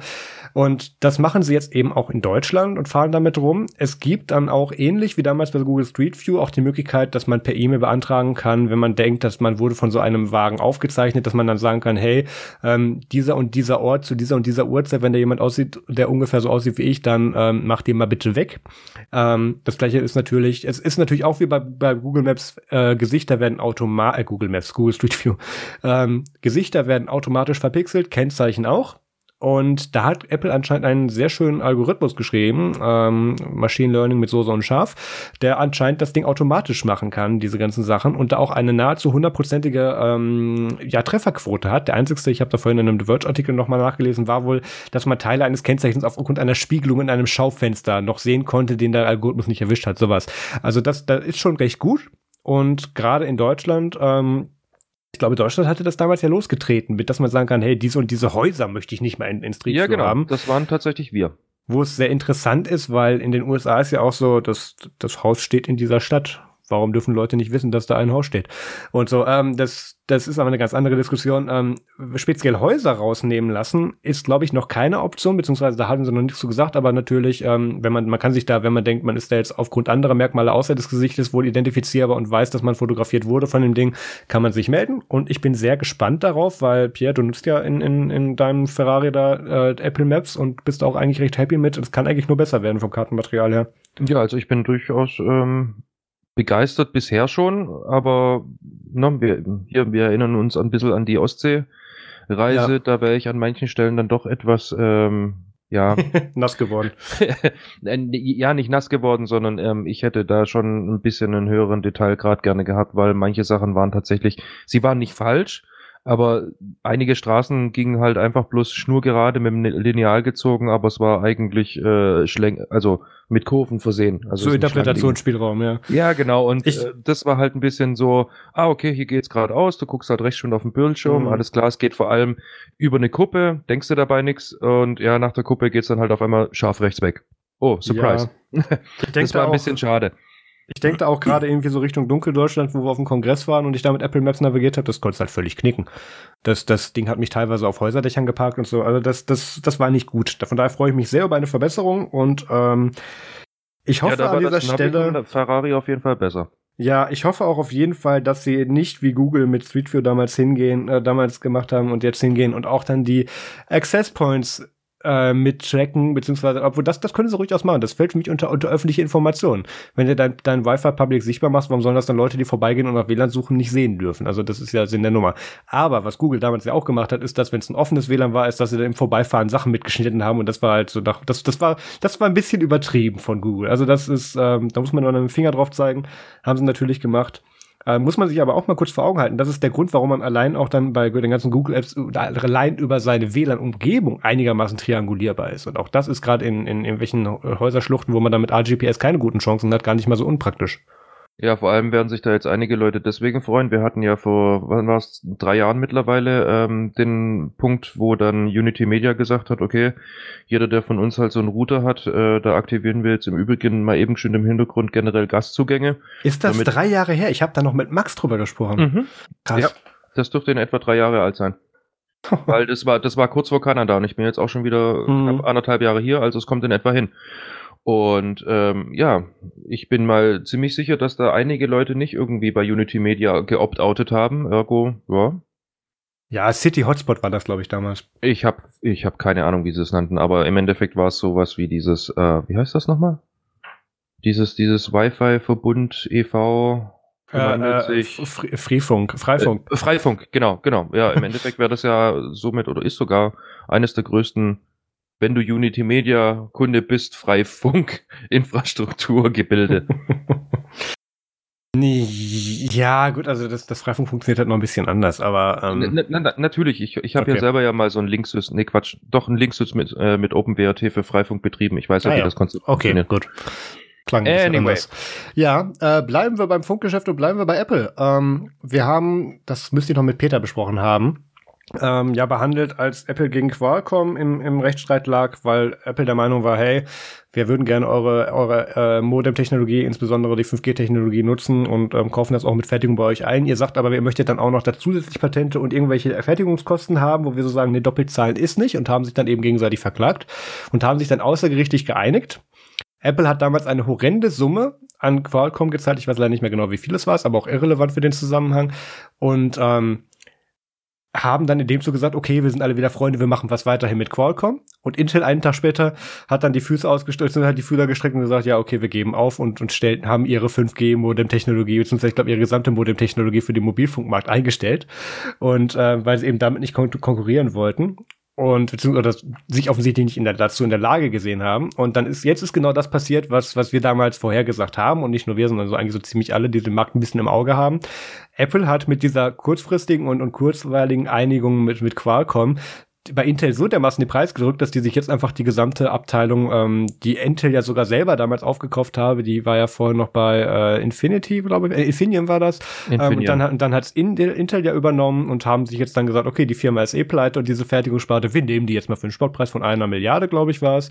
Äh, genau, eine Milliarde US-Dollar und ähm, nehmen sämtliche IP mit äh, Mitarbeiter. Wir nehmen sogar, die nehmen, übernehmen sogar Mietverträge. Also alles bleibt beim Alten, nur du arbeitest jetzt halt offiziell für Apple, wenn du da warst. Und ähm, zumindest der aktuelle Status. Und da ist, kann, man, kann man eigentlich jetzt nur sagen, well played. Ähm, das ist jetzt dieser einzige Fall, wo, wo Competition nicht geholfen hat, dass der Markt fair blieb. Äh, weil das ist natürlich schon ein bisschen arschig, wie das da passiert ist. Andererseits, ähm, waren die Intel-Modems nie so gut wie die von Qualcomm. Es gab gerade beim iPhone 7 und 7 Plus damals ja diese, diesen Kombibetrieb, weil Qualcomm damals ja schon angefangen hat, sich querzustellen, was die Produktion betrifft. Und haben, deswegen wurden einige von den iPhones, ich meine, es waren die 7er, ich meine, es waren die, wenn, wenn damals eine Generation vielleicht später, ähm, haben die unter anderem dann mit Intel-Modems und mit Qualcomm-Modems, also, also oder Qualcomm-Modems ausgeliefert und in, in den Benchmarks und in den Tests und auch im Batterieverbrauch war halt mit Qualcomm besser. Ja, richtig. Ich meine, Qualcomm hat ja, ähm, wie du schon gesagt hast, gegen ähm, Apple gewonnen und haben sich dafür ja auch 31,6 Millionen Dollar zahlen lassen. Ich möchte betonen, dass sie sich außergerichtlich geeinigt haben. I ja, also, ja, gut, aber. Das ja. hätte Apple dann nämlich mehr lassen müssen. Ja, ähm, also gewonnen ja. im Sinne von Apple hat gesagt, okay, wir vergleichen uns mal besser. Genau. Ja, und ähm, das, das, genau, das war ja auch das, äh, was Apple dann den Zugriff eben auf einige Qualcomm-Patente gegeben hat, aber nicht auf die Fertigungslinie. Nach dem Motto, okay, hier haben wir die Bilder, das stellen wir halt selber her. Und ähm, da war schon klar, jetzt müssen sie sich eigentlich nur noch nach dem Interplay des Intel schnecken und sagen, hier, bitte A mit B kombinieren, macht das mal. Und genau das wird jetzt wahrscheinlich passieren. Ich nehme an, dass Qualcomm dagegen vorgehen wird, obwohl Intel, Intels Modem-Sparte ist ja soweit auch selber weit genug gewesen, dass sie jetzt einfach nur noch hingehen und sagen, hey, hier jetzt mal ähm, paar, paar Monate dann auch mal dedizierte Ressourcen drauf werfen, damit das dann verbessert wird, damit das so gut wie die Qualcomm-Dinger sind. Und da Apple im Chip-Design selber auch so viel Erfahrung hat und in den, in den Low-Spec-Sachen, die sie selber machen, denke ich mal, wird das kein Problem sein. Und Apple ist ja bekannt dafür, dass sie gerne sämtliche Prozesssparten äh, in ihre eigene Infrastruktur integrieren möchten oder zumindest so nah wie möglich. Und dieser, von dieser Ansicht nach macht das, macht dieser Schritt eigentlich äh, total Sense. Und ich bin sehr gespannt, weil ich denke, dass wir dann das Intel, äh, Entschuldigung, dass äh, früher Intel Infineon heute dann ähm, Apple 5G-Sparte dann die ersten 5G-Modems für die iPhones produzieren wird. Ja, richtig. Zumal man dazu auch sagen muss, on the long, äh, on the long run mhm. sollte sich das wirklich für Apple nicht so wirklich auszahlen, dass, äh, also was weiß ich, dass halt irgendwie das, die, diese ganze Intel-Technologie halt doch nicht so wirklich funktionieren kann und harmoniert mit ihrem Ökosystem, also mit ihrem Hardware-Ökosystem. Dann haben sie immerhin 17.000 äh, Patente und Schutzbriefe, also in Summe. 2200 Mitarbeiter. Ja, 3200 Mitarbeiter mehr und äh, haben halt ziemlich viele ähm, sag ich mal, viel, viel, ziemlich viel äh, Entscheidungskraft halt generell, was Mobilfunkstandards und Modemarchitekturen und so weiter und so fort angeht, weil ja, vieles kommt halt wirklich von Intel, wurde halt nur nicht zu Ende gebracht, aber halt lizenziert wiederum an andere. Also ja on the long run haben sie auf jeden Fall nicht unbedingt ein Minusgeschäft gemacht. Absolut nicht. Die raffen jetzt ganz tief in die Mottenkiste, so nach Motto, mit was wollen wir denn noch spielen? Äh, Hot Prediction, ich gehe auch ganz stark davon aus, dass dieses äh, iPhone, was dieses Jahr rauskommt, dass er das 11, 11, Y, wie auch immer sie es nennen werden, nicht mit 5G kommen wird. Glaube ähm, ich auch nicht. Weil für, für, für wen? für den, Für den einen Block in San Francisco und die zwei Hotels, die es nebenan gibt? Also, äh, nee. Vergiss UK nicht. Die haben ja in London irgendwie, glaube ich, einen Mast.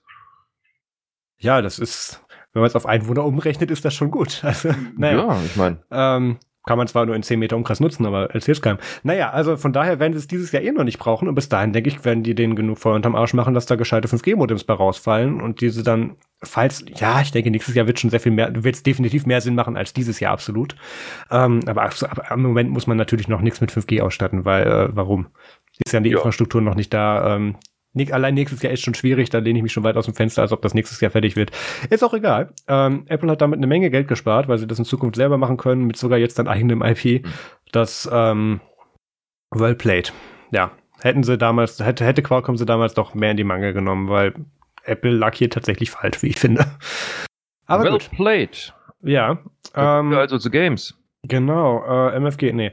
Ähm, noch Epic, nicht. Noch nicht, gleich aber. Das 3D-Software-Tool Blender dürfte den meisten im Open-Source-Bereich ein Begriff sein, weil es das Tool ist, was die Casual-User oder auch die, die Open-Source- und Linux-Desktop-User am wenigsten einsetzen. Aber wir alle wissen, dass es das gibt und dass wir wissen, dass wir es nicht bedienen können, weil es ist super fancy mit ganz vielen Optionen, die wir alle nicht verstehen. Es gibt aber auch Leute, die damit arbeiten offensichtlich, nämlich ähm, Epic Games. Epic Games zum Beispiel. Die, und Valve und Valve. Valve ist schon seit längerem ein Sponsor bei denen und ähm, Epic Games hat sich bei denen jetzt auch eingekauft mit einer, mit einer Spende an den äh, Blender Development Fund von 10.000 Euro. Und das, äh, dieser, dieser Fund, da geht es hauptsächlich darum, dass Community-Entwickler äh, dediziert an bestimmten Projekten arbeiten können für einen längeren Zeitraum. Das heißt, man kann ihnen sagen, hier hast du jetzt so und so viel Geld, für den und den Zeitraum mach doch bis dahin bitte mal an dem und dem Ding weiter was ein sehr effektives Mittel ist, um gerade für so eine nicht unbedingt kommerzielle, aber professionelle, professionelle Anwendung eben auch ähm, hier mit einigermaßen einem Zeitmanagement-Features nachliefern zu können. Das ist eine nicht unwichtige Sache. Und es wird besonders viel Wert darauf gelegt von, von Epic Games, dass jetzt zum Beispiel auch der Export von Daten aus Blender in Version 4 von der, äh, von der, oh Gott, wie heißt sie? Äh, Unreal Engine möglich sein wird, weil Unreal Engine ist ein, ist ein Produkt von Epic Games, beziehungsweise von einem der Studios. Und da ist es eben unbedingt auch notwendig, dass dann eben Entwickler, die sich dann für die Games auf Blender oder zum Beispiel für das Design auf Blender äh, stürzen, dann auch eine sehr gute Experience haben im Workflow, wenn es darum geht, das Ganze dann eben auch in die Engine zu übergeben, dass man da nicht noch irgendwie groß was konvertieren muss. Und gerade für diese Option ähm, wird dann jetzt dann tatsächlich dann auch einiges gemacht. Und da kommen wir dann auch direkt zu dem zweiten Ding mit Blender diese Woche, weil irgendwie, ich, ich habe das Gefühl, irgendwer hat die Preise erhöht und man schaut sich jetzt nach, nach, danach um, wo es billiger sein könnte, weil was, was Epic Games kann, kann Ubisoft auch, dachten sie sich. Und äh, die Ubisoft Animation Studios, UAS, ähm, werden künftig auch äh, Blender nutzen, und zwar als Haupttool für die Erstellung ihrer digitalen Inhalte. Und da muss man noch mal kurz sagen, Ubisoft Animation Studios ist nicht Ubisoft Games. Das ist zwar die gleiche Dachgesellschaft, aber die machen was anderes. Das heißt, ich weiß nicht, ob die Zwischensequenzen in Spielen machen. Ich weiß weiß ehrlich gesagt nicht, was die machen, aber. Ähm, Richtig, Begründung. Echt? Was die meisten Leute echt nicht wissen, ist, also man sieht ja Blender, 3D-Modeler, Juhu ja. und so weiter und so fort. Blender ist ein unfassbar geiles Videoschnittprogramm, das ich nicht verstehe. Ja, das, ist, das ist wirklich auch. so. Also, das kann man auch als Videoeditor nehmen. Genau, ein guter Freund von mir, der, der schneidet seine ganzen Videos nur auf Blender. Ja, und es ist so unfassbar abgefahren, wie genial das ist, wenn du erstmal 3D-Modelle hast. Ja, und dir halt da wirklich Sachen modellierst und dann das einfach mal eben geschwind, ohne exportieren, machen, tun, tralala, einfach in dein Video, also in deine Videosequenzen einfach bloß reinnimmst. Ja. Also du, du brauchst da gar nicht irgendwie, wie heißen sie, Adobe Premiere und was weiß ich, wie, wie diese ganzen 3D-Modeller von denen da irgendwie heißen. Ja, da brauchst du gar keine schweineteuren verschiedenen Produkte. Du kannst das wirklich in dieser einen Oberfläche machen. Allerdings, um Blender wirklich zu verstehen, ich habe mich mit, mit dem sehr, sehr lange unterhalten. Ähm, also er hat sechs Jahre dafür gebraucht, um wirklich an den Punkt anzukommen, wo er jetzt ist. Gut, man muss dazu sagen, er macht professionell, er verdient damit mittlerweile sein Geld cooler die, Typ. Die Lernkurve klingt realistisch, wenn ich das mit meinen Adobe-Sachen vergleiche, ja. Ja, aber es ist, es ist wirklich, es ist wirklich sehr, sehr krass äh, viel Zeit, die du da investieren musst, damit hinten was richtig Geiles bei rauskommt. Also ja. du kommst sehr, sehr schnell von A nach B, das muss man sagen. Also kleine Sachen hast du relativ schnell drauf, aber wenn du halt so richtig, richtig geiles Zeug machen willst, dann es gibt so viele. Äh, äh, äh ich habe mich mal rangesetzt und habe einfach nur eine Sphäre gemacht und wollte daraus so ein Bouncing Ball machen. Ich bin schier verzweifelt. So kann ich ja alles einstellen. Ja. Ja, jedenfalls Ubisoft äh, Animation Studios hängt sich da jetzt auch mit rein und ich finde es ganz toll, wie hier heißt es Daniel Berger in dem Artikel mehrmals hin und her springt zwischen Ubisoft und Ubisoft Animation Studios. Ähm, gehen jetzt auch in den Rang eines äh, Goldmitgliedes in der im Development Fund, nämlich damit einer Spende von 30.000 US-Dollar pro Jahr. Das heißt, das ist sogar was Wiederkehrendes, wenn sie den Platz behalten wollen. Und ähm, das, das sieht für mich eigentlich nach einer Reaktion aus, weil ähm, wenn Epic Games, müssen wir noch mal kurz, was macht Epic Games noch mal? Äh, was ist das hier? Dieses eine Spiel? Mein Gott. Daran merkt man, dass wir aus der Zielgruppe draußen sind. Ich würde ja sagen Unreal, aber Unreal nee, Tournament Unreal. und so weiter. Ja, ist ein bisschen populärer, Fortnite, danke. Ähm, ja. Das ist Epic? Ja, ja, Fortnite. Fortnite ist, ist Epic. Ich bin definitiv nicht mehr die Zielgruppe. Wir sind nicht mehr die Zielgruppe, ja. Ich komme ja auch gerade irgendwie zehn Jahre älter vor. Jedenfalls, das klingt für mich nach so einer Reaktion nach dem Motto, wenn sich der eine einkauft, müssen wir da schnell auch noch einen Fuß in die Tür kriegen, damit, falls sich später irgendwie dann irgendwelche Corporate Leute unter Nagel reißen wollen, dass man dann sagen kann, nee, hier hatten wir auch noch einen Teil. Äh, wir haben auch einen Anspruch auf so und so viel von der Firma. Ähm, gab natürlich auch diese Reaktion bei einigen in der Open Source Szene, weil wie ist es anders zu erwarten? Oh Gott, Big Tech interessiert sich für uns. Die wollen uns das bestimmt wegnehmen. Ähm, ist jetzt in dem Falle nicht eine so ungerechtfertigte Befürchtung, aber natürlich immer wie immer übertrieben dargestellt mit alles und die Welt geht unter. Aber ähm, ist hier jetzt auch weiterhin in, in diesem äh, Community, in, in, dem Blender Development Found sind auch ganz klar Bedingungen drin, dass man eben bestimmte Sachen und bestimmt, dass man dadurch eben nicht größtenteils Entscheidungen, ähm, Entscheidungsrecht bei bestimmten Sachen hat. Natürlich kann man sagen, hey, wir fänden das voll geil, ähm, wenn ihr jetzt da bestimmte Exportfunktionen auf unsere Tools und unsere Toolchain ein bisschen aktualisiert, möchtet ihr 10.000 Euro von uns haben. Ähm, aber mehr ist es dann auch nicht. Und das finde ich sehr schön. Und man muss sich auch noch mal vor Augen halten, und das, das, das soll jetzt nicht schäbig klingen, aber Blender ist jetzt nicht das typische Open Source Tool, weil es ist im Markt akzeptiert, es wird genutzt und es ist erfolgreich. Ja, und ähm, nicht nur deswegen ist es nicht das typische Open Source Tool, sondern die wenigsten Leute, die Open Source Technologien nutzen, zum Beispiel Linux auf dem Desktop. Und wenn wir von die wenigsten von diesen Leuten reden, reden wir schon von verdammt wenigen dann am Ende, von denen, die das überhaupt nutzen. Ähm, die nutzen nicht Blender die haben nur Schnittmenge mit den, mit den Usern auf diesen Plattformen ähm, und das in den meisten Fällen wird Blender auch nicht auf dieser Plattform genutzt, sondern irgendwo containerisiert in, in, in Cluster mit X-Apps.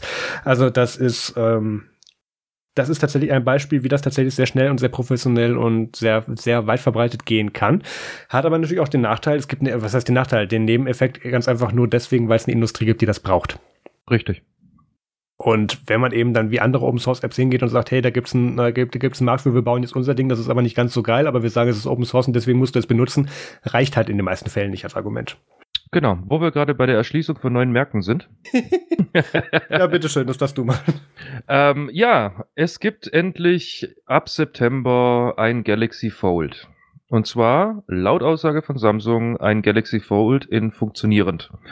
Ähm, leider Gottes, äh, was sich viele gewünscht haben, ist ja, ja gut, das am Anfang war ein Desaster und bestimmt ist dann auch die Fabrikationswege äh, und so weiter und so fort optimierter geworden ähm, und so weiter und so fort. Deswegen wird es vielleicht sogar günstiger. Äh, nö. Ähm, das Ding kostet. Nein. Ja, genau, ganz genau. Äh, nö. Ähm, das Ding wird immer noch mit äh, 1980 Dollar angepriesen. Ich glaube, die Europreise hatten wir sogar nie erfahren. Also ist mir zumindest nicht bekannt und ich konnte jetzt auch nichts finden. Ähm, also knapp 2K. Umgerechnet äh, wird es dann wahrscheinlich irgendwie so auf 1,5 rauslaufen. Kommt es hin? Nee, wobei. Ich, hätte 92 gesagt eigentlich mit Samsung, weil die machen hier ja gerne Originalumrechnung. Ja, genau. Ich, ich habe mich gerade wieder dran erinnert. Ich wollte mich gerade hm. selber korrigieren. Okay. Auf jeden Fall. Ähm, es soll dieses Ding geben und ähm, es gibt jetzt auch so einen ersten Artikel, der das so ein bisschen beleuchtet hat. Ähm, ich habe äh, witzigerweise äh, gleich mal gar nicht lange gebraucht. Vorbestellen gedrückt, oder? Achso. Nein, nein, nein. Ich bin gleich, gleich zu Anfang sehr, sehr schnell ins Stocken gekommen und zwar gibt's da so ein Vorher-Nachher-Bild, äh, worauf man erkennen kann, man kann naja, es erkennen. An, angeblich erkennen soll, so. Ja, genau. Äh, was jetzt tatsächlich der äh, Fabrikationsunterschied ist bei diesem Gerät. Und zwar haben die da so eine Art neues äh, Zusatzscharnier, Stabilisierungs, äh, bitte, bitte Name einfügen irgendwie, äh, mit, mit äh, rein designt. Also ich somit ich kann es erklären, wenn du möchtest. Erkläre das. Also, Also- wie, was ist das? Wir erinnern uns, ähm, als wir darüber gesprochen haben, dass ja, okay, cool, es gibt ein Galaxy Fold, eine Woche später, hey, cool, Techivore hatten es, 24 Stunden später waren sie alle kaputt. Ähm, und davor hatte Samsung ja damit, damit angegeben mit, hey, wir haben Roboter das 30.000 Mal machen lassen, diese Bewegung und auf und zuklappen. Und dann stellt sich in der Realität daraus, ja, Leute machen das. Die halten das vielleicht nur am unteren Ende fest und dann ist da eine gewisse Spannung auf dem Scharnier. Egal. Jedenfalls, es gab sehr viele Probleme damit, dass entweder Leute versucht haben, ähm, diese Schutzfolie, Entschuldigung, nicht Schutzfolie, aber dass Leute gedacht haben, es wäre eine Schutzfolie, die mitgeliefert wurde, abgeknibbelt haben. Dabei war es ein elementarer Teil vom Display und das Display fand das dann eben nicht so gut. Diese Schutzfolie, beziehungsweise, das ist ein Scheißname, dieses, äh, ah cool, das Ding heißt Infinity Flex Display, ja, warum nicht? Ähm, dieses Protective Layer, was sie da eben drauf hatten, ist jetzt auch nicht nur bis zur unteren Kante, wo man so bequem mit dem Fingernagel zwischen kann, nee, es ist tatsächlich abschließend, damit Leute gar nicht auf die Idee kommen, den abzupulen. Es werden bestimmt trotzdem welche machen und wir werden wieder uns darüber lustig machen, aber ja. Das andere ist, und das war ein weiteres Problem, ist, dass wenn man das Ding in der Hosentasche zum Beispiel hatte, im geschlossenen Scharnier, und es dann aufgemacht hat, dass es dann manchmal vorkommt, dass eben Fusseln, irgendwelche Sandkörner in den Hosentaschen, was auch immer, durch das Scharnier bis ins Gerät reinkam. Und das war zum Beispiel das, was bei Dieter Bohn auch damals, oder das, er hat ja da ewig Panik geschoben und gedacht, er hätte es selber kaputt gemacht. Meine Theorie ist ja, dass da irgendwas sich tatsächlich von innen hochgedrückt hat, weil er von außen hatte er ja keine Probleme an dem Gerät. Und auch da haben sie jetzt, das ist das, wo du gesagt hast, dieses extra Scharnier gemacht, beziehungsweise haben den, haben das ein bisschen erweitert, dass da, dass da gar nicht so viele Sachen reinkommen können. Also, dass das mehr abschließend ist. Und ähm, das ist tatsächlich ein, das sind tatsächlich beide ähm, äh, ja Fehler, die sie in den letzten, in, in der ersten Entwurf gemacht haben oder als versucht haben zum ersten Mal zu verkaufen, ähm, die damals kritisiert wurden und die jetzt auch meiner Meinung nach adressiert wurden. Ähm, es ändert immer noch nichts daran, dass wir nicht wissen, tut dieses Display und wie lange dieses Display halten wird. Ich meine, es ist ein Plastikdisplay, weil es muss sich halt biegen. Spoiler, Corning kann das noch nicht, auch wenn sie daran arbeiten. Ähm, zum anderen wissen wir nicht, wie, wie viele Faltvorgänge das dann im Real Life tatsächlich äh, erleben kann, wenn das nicht wirklich millimetergenau von Robotern an allen wichtigen Spannungspunkten so ausgeführt wird. Also da bin ich sehr gespannt drauf. Ähm, T-Mobile hat sogar schon gesagt, äh, ja, äh, wir finden es ganz toll, dass ihr das wieder kaufen möchtet. Übrigens, wir möchten das gar nicht mehr an unsere Kunden mit Verträgen weitergeben, weil wir haben ja schon eine breite Palette von funktionierenden und guten Mobiltelefonen. Also so, so ein biggeres Fuck you gab's eigentlich nicht mehr. Mhm. Ähm, das fand ich sehr witzig und AT&T wird's, glaube ich, ne, AT&T hat, glaube ich, noch gar nichts gesagt. Also die sind gerade alle gar nicht so heiß drauf, das Ding zu verkaufen. Ich sehe gerade in dem Artikel ist auch das vom, von Dieter Bohlen hier, wo man sieht, dass es sich von unten durchdrückt. Ähm, die sind alle gar nicht so heiß darauf, das Ding wieder zu verkaufen, weil das, was man halt sagen muss, und da gab es ein schönes Interview in The Verge mit, mit einem Telco-Provider, ich habe leider nicht mehr genau den Namen davon im Kopf, der eben erzählt hat, ähm, warum der irgendwie zigtausend Mitarbeiter hat, weil die den Customer-Support machen müssen für die Geräte. Das, wenn Samsung in den, in, in den USA ist es so, wenn du bei Samsung anrufst, fragen die dich ja, wo hast du es denn gekauft? Ja, über den und den bei dem Vertrag. So, dann macht's Klick und dann sagen sie, okay, ruf bitte woanders an. Äh, beziehungsweise umgekehrt. Und ähm, das ist natürlich auch was, das möchtest du dir nicht ans Bein binden, weil dann musst du dann selbst in den USA in einem gewissen Zeitraum das Ding entweder replacen oder ersetzen und so weiter. Das, das ist alles sehr unschön und ähm, ist Aufwand und kostet Geld. Und ich bin aber sehr gespannt, ob sie das machen würden, weil sie haben ja dank, dank dem, äh, hier dem, dem dicken orangen Mann im Weißen Haus ja das hinbekommen, dass sie ihre einzigste reale Konkurrenz, das Huawei Mate X, tatsächlich jetzt dann, also sie haben ja erstens die Produktion und den Vertrieb in, in Europa und USA quasi eingestellt damit, ähm, und haben damit die wichtigste Konkurrenz meiner Ansicht nach zu diesen Foldable Devices mal eben weggekickt. Von daher ist Samsung nur noch der einzigste und wenn die es jetzt einigermaßen hinkriegen, können sie immer noch sagen, wir waren die Ersten und die Zweiten. ähm, ja, ich bin gespannt, ob das kommt. Ich denke nicht, dass es in, in den ersten Monaten nach Deutschland kommt, weil das, das geht eigentlich immer über Carrier-Verträge, weil das muss dann einer sagen, hey, wir, wir denken, wir haben Kunden, die möchten das haben. Und ähm, Ja, teuer aus den USA Preise- importieren lohnt sich nicht vor- bei dem Preis. Ja, vor allem bei, bei zwei, bei 2K, äh, vor allem wenn es halt umgerechnet ist, wie du ja schon äh, Ja. sagst. Ähm, ja, das musst du fast irgendwie so machen, dass du es subventioniert anbietest. Ja, Ja. wobei auf der anderen Seite, wenn ich mir überlege, pff, es gibt Leute, die kaufen sich ein iPhone direkt von der Stange aus dem Apple Store für 2K. Ja, aber mit, viel, äh, Moment, viel, viel größeres. Speicher. Klar, aber viel aber größeres Risiko. Risiko. Dieses Ding hat keinen Resale-Value. Keinen. Meine ich ja. Aber halt mit weniger Risiko, weil wenn ich jetzt das Ja. iPhone nehme und gebe es dann wieder her, da kriege ich immer noch eine Stange Geld für. Äh, das Ding ist halt wirklich, ja, ich möchte das fast sagen, Kunst, also es ist so ein Liebhaberding halt. Ja, ja, es ist, es ist definitiv an die Early Adopter gerichtet, aber es ist halt ein Problem, wenn Samsung das macht. Natürlich sagt Samsung nicht hier, es gibt zehn Leute auf der Erde, die sich das leisten und die das haben möchten. Ähm, natürlich vermarkten sie es an alle. Also, ich bin sehr gespannt, was da kommt und bin gespannt. Jetzt können sie eigentlich noch so ein Note 7 pullen, wo dann irgendwie das Ding selber Feuer fängt oder so, keine Ahnung. Das ist, hey, das ist das erste selbstentzündende faltbare Telefon, keine Ahnung. Alle Jahre wieder, ha? Ja, ja, hatten wir tatsächlich jetzt wieder zwei Generationen, ich glaube ich. Ähm, ja, ich will es immer noch haben. Ich werde es mir nicht kaufen, by the way, Spoiler. Aber ich denke, wir werden von Leuten hören, die sich dann auch in der neuen Hast Version du- anschauen werden. Hättest du dafür wirklich einen Verwendungszweck? Äh, außer, dass ich es cool finde und mir dann Verwendungszwecke dafür suchen würde? Nein. Okay, dann geht's dir ähnlich. Gut, ich wollte nämlich jetzt gerade, also Aber ich das- jetzt das echt gespannt aber- gewesen auf, hey, cool, weil ich könnte jetzt dann das und das machen. Ach so? Das Okay. finde ich aber gar nicht so negativ, weil durch die Möglichkeiten entwickelt sich auch ein anderes Nutzungserlebnis. Äh, Selbstverständlich. Also das Ja. war jetzt auch nicht irgendwie böse gemeint, das war jetzt Ob ich es mir aber so, okay, explizit dafür anschaffe, ohne zu, später zu, oder ohne schon zu wissen, was ich damit machen möchte, äh, nein, natürlich nicht. okay. Ich würde es mir höchstens holen, eben als Tech-Reviewer, aber das Ding kostet zwei Steine und kommt aus den USA. Also erstens, dass ich keinen Spaß mit Zoll habe, dürfte bekannt sein in dieser Sendung. Nee, also das, das machen wir hier nicht. Nee, auf muss gar ja keinen auch nicht. Fall. So, dann, was wir auf jeden Fall machen, und ich bin froh, weil dann kann ich endlich diesen Nintendo Switch für was Sinnvolles benutzen, ist, es gibt bald eine Android-ROM dafür. Ich war tatsächlich bis vor kurzem der Meinung, dass auf dem Ding ein Stock Android drauf läuft mit einem anderen Skin. Äh, dem ist wohl nicht ganz so, keine Ahnung. Da läuft irgendwas anderes dran mit einem Submodul vom Kernel, ist aber auch egal. Jedenfalls gibt es demnächst eine, eine, eine Android-ROM für die Nintendo Switch, die basiert auf Android 8.1 Oreo, also noch nicht mal 9 oder Q. Ähm, basiert auf Lineage.js 15.1. Wird auch spannend, beziehungsweise stabile Updates davon bekommen. Äh, wird wahrscheinlich auch auf Lineage 16 und Android 9 updatebar sein. Und das Spannende ist, auf Android hast du ja noch mal ganz viele andere Spiele oder beziehungsweise Möglichkeiten, die du damit machen kannst. Nachteil, das Ding ist natürlich nicht dafür optimiert. Die Joy-Cons sollen trotzdem gehen. Ähm, was war noch genau? Äh, das, das Ding kann auch natürlich Video out, das ist kein Problem. Das Display wird aber nur nicht schwarz dabei und so. Du kannst dem Ding vor, vorgaukeln, es wäre ein Nvidia Shield TV und dann gehen die ganzen Shield-Apps. Das ist ganz lustig, das will ich unbedingt mal ausprobieren, weil ich hätte mir echt gern damals ein Shield-Tablet geholt und aber die, die, das, das war so Nexus 7, 2012, 2013 Zeiten, wo die noch tatsächlich ähm, vergleichbare Performance konnten. Das kannst du ja heute auch alles verschmeißen. Aber das, da wäre ich sehr gespannt drauf und ähm, ja, vor allem, da werden wir dann auch eigene Ports von Spielen speziell dafür sehen. Und das finde ich sehr interessant, weil das ist ja äh, nach langer Zeit mal wieder eine hackbare Nintendo-Konsole. Und ähm, gerade wenn ich dann die Nintendo Lite habe fürs Review, kann ich dann tatsächlich anfangen, obwohl ich wollte die alte eigentlich verkaufen.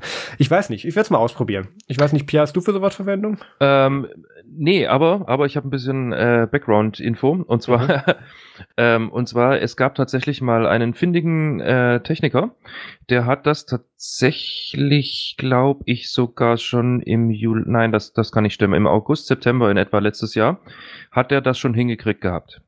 Ja, war also in diversen Underground-Foren, war das dann schon hier, ne, da, da gibt's jemanden, der hat das hingekriegt und so weiter und so fort. Und auf einmal hat er schlicht und ergreifend einfach nichts mehr gepostet. Zwei Wochen später wurde er von, von Nintendo geheiert oder was war die Geschichte dann? Ich vermute mal, das ist der Fall, aufgrund dessen er hat Also, nichts ganz- mehr gepostet. Ganz und kurz, wir reden von, viele- wir reden von Nintendo. Es ist höchstwahrscheinlicher, dass sie ihm ihre Anwälte auf den Hals gehetzt haben und der Mann in irgendeinem Loch gerade vergammelt, weil er die Rechnung nicht zahlen konnte. Ja, richtig, aber ne, wie es halt nun mal so ist, gib uns erstmal alles, was du hast, weil wir wollen verstehen, wie du es hingekriegt hast. Und wir Und möchten, dass ist- du es nicht tust. genau, wir möchten einfach nur, dass du es nicht tust. genau. Und ähm, also da, da gibt's, also man, man kann das googeln. Ähm, da gibt's einige War das, Leute, war das da, der gleiche, der auch Windows 10 geportet hat für das Ding? richtig. Oh, Ähm, ach, deswegen gab es dann eine Version von Spannend. Richtig, äh, also es gibt ähm, da diverse Sachen, irgendwo Quellen, die man halt finden kann. Die sind halt leider in diversen Foren die und und und und ja, wie soll ich sagen, Stellen des Subreddits. Internets, wo ich jetzt nicht unbedingt jeden hinschicken wollen würde. Sag ich doch, Reddit. Äh, der ja, okay. Abgrund des Internets, ich bitte dich, danach kommt 4chan. Also, ich dachte, das war Frontpage des Internets. Egal. Ähm, auf jeden Fall, man, man kann Dinge finden und ähm, irgendwie wundert es mich so gar nicht, dass da jetzt auf einmal offiziell Android draufkommt und ähm, weil all das, was hier steht, ist nicht offiziell, soweit ich weiß, oder? Ja, noch nicht ganz offiziell ist, aber alles, was hier steht, ähm, ging damals schon. Hm. Nur jetzt darf es halt äh, sozusagen von Nintendo heißen. Also fand ich witzig. Fand Ist ich das, witzig. Moment, Moment, Moment, der- der Teil des Artikels entging mir dann offensichtlich. Ich sehe gerade, du hast recht, ich lese gerade auch den Artikel von Android Authority von June. Ähm, äh, äh, äh, ist das dann wirklich ein offizieller Android-ROM von, von Lenovo, hätte ich fast gesagt, von Nintendo? So würde ich es jetzt äh, interpretieren, ja. Okay, das, das ändert in der Tat alles. Ähm, ich hätte jetzt nicht gedacht, dass das dann von Nintendo selber ist. Ähm, den, ha. Also wir reden immer noch von der Spotify-App auf dem Ding, das sieht so komisch aus. Äh, wir reden immer noch von der Firma, die lieber hingeht und irgendwelche Emulator-Seiten schließt und auf, und auf die Knochen verklagt, anstatt ähm, irgendwie klein beizugeben und sagt, hier, so und so viel Prozent gehen bitte an uns oder zumindest Trademark geht raus und wir verfolgen und sie verfolgen sogar die User und so weiter. Also wir reden von wirklich vom, vom Arschloch Nintendo. Das kann ich mir nicht vorstellen, dass die hingehen und sagen, hey, jetzt dann bringen wir es halt selber raus. Also im Gegenteil. Das Ja, kannst, gut, da, da ist aber- doch noch Geld drin, das kannst du totklagen, das Ding. Ja gut, aber die Sache ist die eben, du kannst es halt totklagen, das Ding. Aber warum sollten sie es denn dann bitte überhaupt erlauben, dass ein Drittanbieter hingeht und sagt, ich mache ein komplett neues OS äh, da drauf mit äh, sämtlichen Möglichkeiten, die dieses OS, also auch so mit Ökosystem und somit auch Games. Ähm, ich, ich, ich lasse zu, dass im Endeffekt mein, mein Gerät bloß noch das ist, und zwar Gerät. Und der ganze Ja. Service und Dienstleistungskram drumrum und dieses, äh, diese Gelddruckmaschine ähm, App Store, dass die dann komplett ausgehebelt ist, aufgrund dessen ich kann Angry Birds in der Demo-Version oder was weiß ich was äh, mit Werbung geschalten spielen. Da macht doch keiner. Ja, so, Deswegen- können, sie- so haben sie wenigstens noch Kontrolle über das OS. So sehe ich das nämlich auch, weil Okay. totkriegen konnten sie es nicht, weil es gibt immer wieder noch irgendwo an gewissen Stellen ROMs, weil das einzige, wie wir ja wissen, äh, Nintendo Switch, die Games, die da drauf sind, sind auch nichts anderes als eine SD-Karte mit irgendwie einem speziellen Bootloader und irgendwie ein bisschen DRM. Ja. Ja. Äh, es gibt immer noch irgendwas irgendwo im Internet zu finden, weil das Internet vergisst nicht, ähm, wo sich einer dann gedacht hat, komm, ich äh, mach das einfach mal weiter, was der da gemacht hat. Und da gibt's einiges, was du immer noch zum Laufen bekommen kannst. Also zugekriegt haben sie es noch nicht. Und da ist natürlich für meiner Seite aus, also wäre ich das Unternehmen Nintendo, würde ich natürlich sagen, gut, wenn wir das Ding eh nicht kaputt kriegen, ja, dann machen wir wenigstens Verdienen wir unseren, wenigstens unseren Namen drauf. davon mit. Ja, ja, genau. Genau. Und wenn es nur ist, dass sie da so fest den Fuß drauf halten, damit ihre eigene Plattform besser ist und sagen, nee, du portest bitte zuerst für uns. Ähm, okay, das ist tatsächlich eine Ansicht, die kann ich verstehen. Das macht auch sehr viel mehr Sinn. Okay, cool. Ähm, ja, oder auch nicht, wir reden von Nintendo. Naja, es, ist, es, es kann auch immer ganz, ganz viel Ich erinnere, ich erinnere mich, ich erinnere mich dran, ähm, als, oh Gott, was war es, der Opera? Ich glaube, der Opera-Browser war es, den du für den DS, DS Lite, DS, also hier diese 3D, also du, du konntest dir tatsächlich den Browser als Cartridge kaufen für ein Nintendo-Gerät. du Scheiße. Ich glaube, es war tatsächlich der 3DS. Genau, der 3DS, dafür gab's Opera zum Kaufen. Und das konntest du dann da reinschieben. Dann konntest du halt tatsächlich sowas wie ne, Google.de und ne, was man halt so macht mit so einem Browser. Ja, gab's da tatsächlich. Ähm, das war auch in der Historie so, dass das einer hingekriegt hat und dann halt gesagt, gut, okay, wir machen da jetzt äh, Cartridges drauf, nachdem wir dem irgendwie, ja, was weiß ich, irgendein Erdloch oder sowas, vielleicht lebt er da immer noch. Ja, okay, Ich- nicht schlecht. Ich muss das echt mal, ich muss das echt mal äh, für nach der Show, äh, muss ich das mal schon rausgoogeln, dann kommst du in die Shownotes, dass es Hm, mal. tatsächlich als Cartridge gab. Gut. Dann kommen wir jetzt von, von, von bösen Firmen zu allen lieben Firmen und kommen zu den Events. Die UboCon Europe 2019 findet am 10. bis 13. Oktober in Sintra, Portugal statt. Also es ist ein sehr schönes, jetzt hätte ich fast, fast Kurort gesagt. Ja, ist es quasi auch. Also da gibt es ganz viele ähm, Kurhotels und ähm, es ist sehr schön, das ist sehr gut erreichbar von Lissabon aus, ähm, da kommt man gut hin. Und es gibt natürlich wie auf jeder UboCon wieder viele interessante Vorträge, Workshops, äh, Social Events und auch natürlich Podcastaufnahmen. Äh, Nerds Media, muss ich disclosen, ist ein Mediapartner dieses Events, deswegen werden wir natürlich da sind und auch davon berichten. Ähm, ich werde einen Vortrag dort halten, ich werde wahrscheinlich sogar zwei Vorträge halten und wir werden einen Podcast aufnehmen dort. Oder zumindest von dort. Wer alles mitkommt, steht noch nicht fest, aber ähm, das, das wird groß. Ich bin da auch wahrscheinlich äh, schon eine Woche vorher weil da sehr viel mit der Orga auch passieren wird. Das wird ein tolles Event. Ich würde mich wieder freuen, wenn ich da viele aus, aus unserer Community sehen würde, wie in den letzten Jahren. Und ähm, da muss man auch anmerken, das ist endlich mal eine Ubucon und ganz besonders auch mal eine Ubucon Europe, die in einem Land mit schönem Wetter zu einer fa fast vertretbaren Jahreszeit stattfindet. Und das ist was, das habe ich in den letzten Editionen der Ubucon immer sehr vermisst und fand ich sehr anstrengend. Und ähm, deswegen freue ich mich jetzt sehr auf die Ubucon in Sintra. Dann kommen wir zum, ja, WTF der Woche haben wir diese Woche nicht, aber wir haben ein MFG, Musikfilm Game Tip und Pierre hat zur Abwechslung was dabei. Ja, richtig. Ähm, ich bin mal wieder über eine Künstlerin oder einen Künstler, in dem Fall ist es tatsächlich wieder eine Künstlerin, äh, gestolpert, die Musik covert und, ne, ist ja mein Steckenpferd. Ich wollte sagen, hatten wir lange nicht mehr. So, und äh, Marius darf jetzt auch wieder seiner Kre äh, Kreativität freien Lauf ähm, lassen und mir den Nachnamen ja, da Facer. Phaser? Ich hätte ich hätte Phaser gesagt, irgendwie einfach Nee. nur, weil ich Star Trekker, äh, Star Trekkiger haben wollte. Ja gut, Phaser. Das kommt Ähm, bei mir, warte nur. Okay.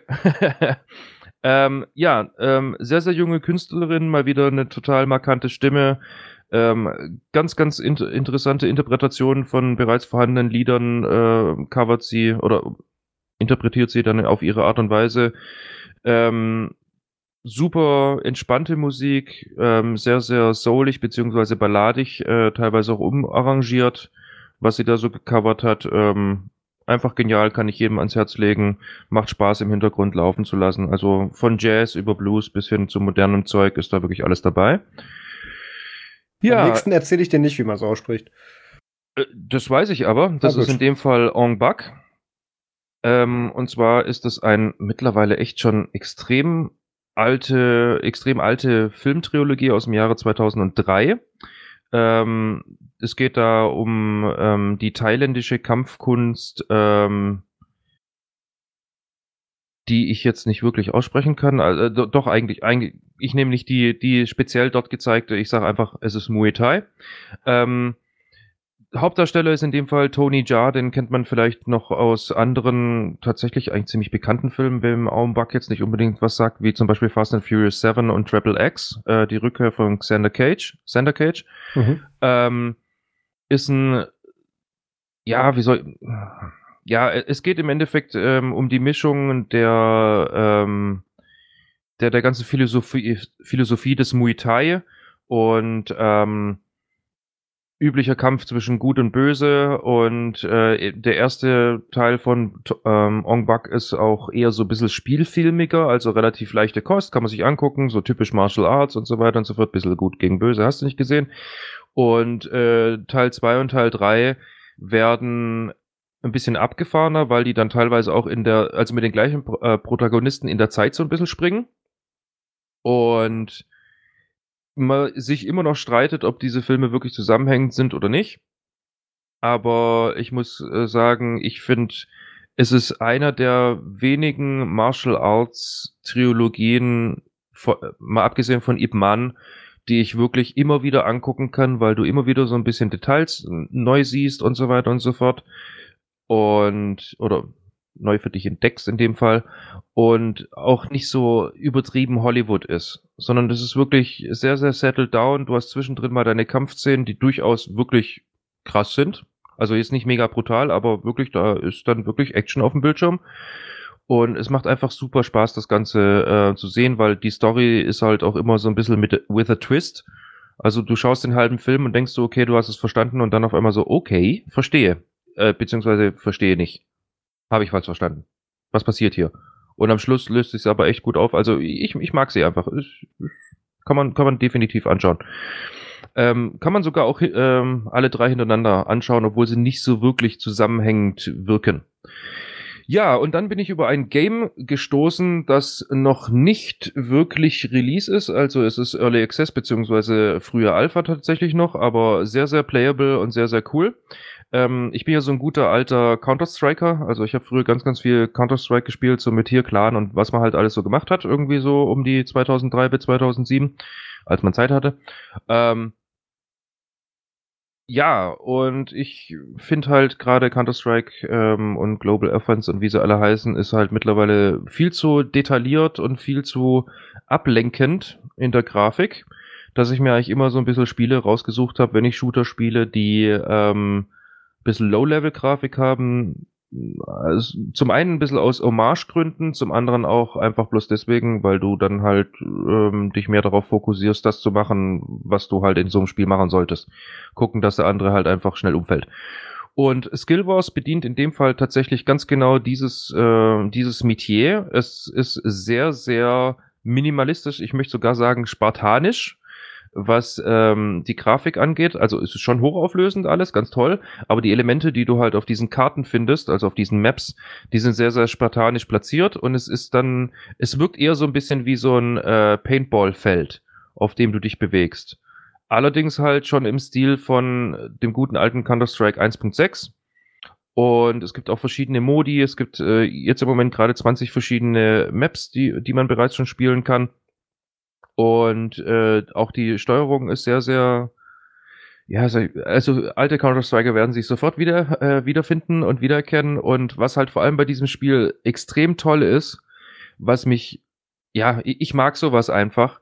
Es ist ein Spiel, das ist noch nicht mal fertig, also es ist noch mitten in der Entwicklung, aber die Specs, die dieses Spiel abruft, sind halt einfach lächerlich. Du brauchst ein Windows 7 Service Pack 1 oder ein Mac OS 10.11 oder ein Ubuntu 12.04. Irgendeine Grafikkarte, die DX10 kann, also Shader Model 4. Ja. ja, und irgendeine CPU, die halt so irgendwie, ja, um die 2 Gigahertz irgendwo kann und halt 4 Gigabyte Arbeitsspeicher und eine, äh, und eine GeForce GTX 570 oder eine AMD Radeon äh, 7850 somit auch mit knapp 4 Gigabyte und 3 GB auf, dem, äh, auf der Festplatte. Ich meine, sowas ruft heutzutage keiner mal an. Wenn ich mir überlege, ich möchte mir jetzt Red Dead Redemption, gibt es das überhaupt für den PC? Keine Ahnung. Ähm, ich nehme jetzt einfach mal Definity, weil ich das jetzt im Moment gerade zocke. Ja, Definity ähm, installiert sich halt mal eben geschwind mit tiefenentspannten 20 GB. Und das ist ein Isometric RPG. Ja, das ist halt einfach absolut abgefahren.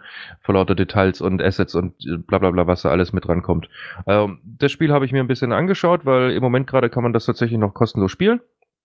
Also einfach nur runterladen, loslegen. Eventuell gegen später wird's dann ähm, auf itch.io tatsächlich doch noch das eine oder andere Obolus äh, äh, der eine oder andere Obolus fällig werden, aber viel kann ich mir da nicht vorstellen. Aber es ist wirklich sehr, sehr spaßig, das Spiel. Also es macht wirklich wieder Spaß und äh, ich muss sagen, ich äh, habe keinen Skill mehr, musste ich feststellen. Aber ja, spielt mit, dann bin ich nicht ganz so alleine, weil tatsächlich kennen das relativ wenige Leute, scheint mir, weil die Server sind relativ leer. Ich habe auch was gespielt, nämlich auf der Rückfahrt von der Slowakei zurück nach Deutschland habe ich Pokémon Let's Go Pikachu auf der Switch endlich fertig gespielt.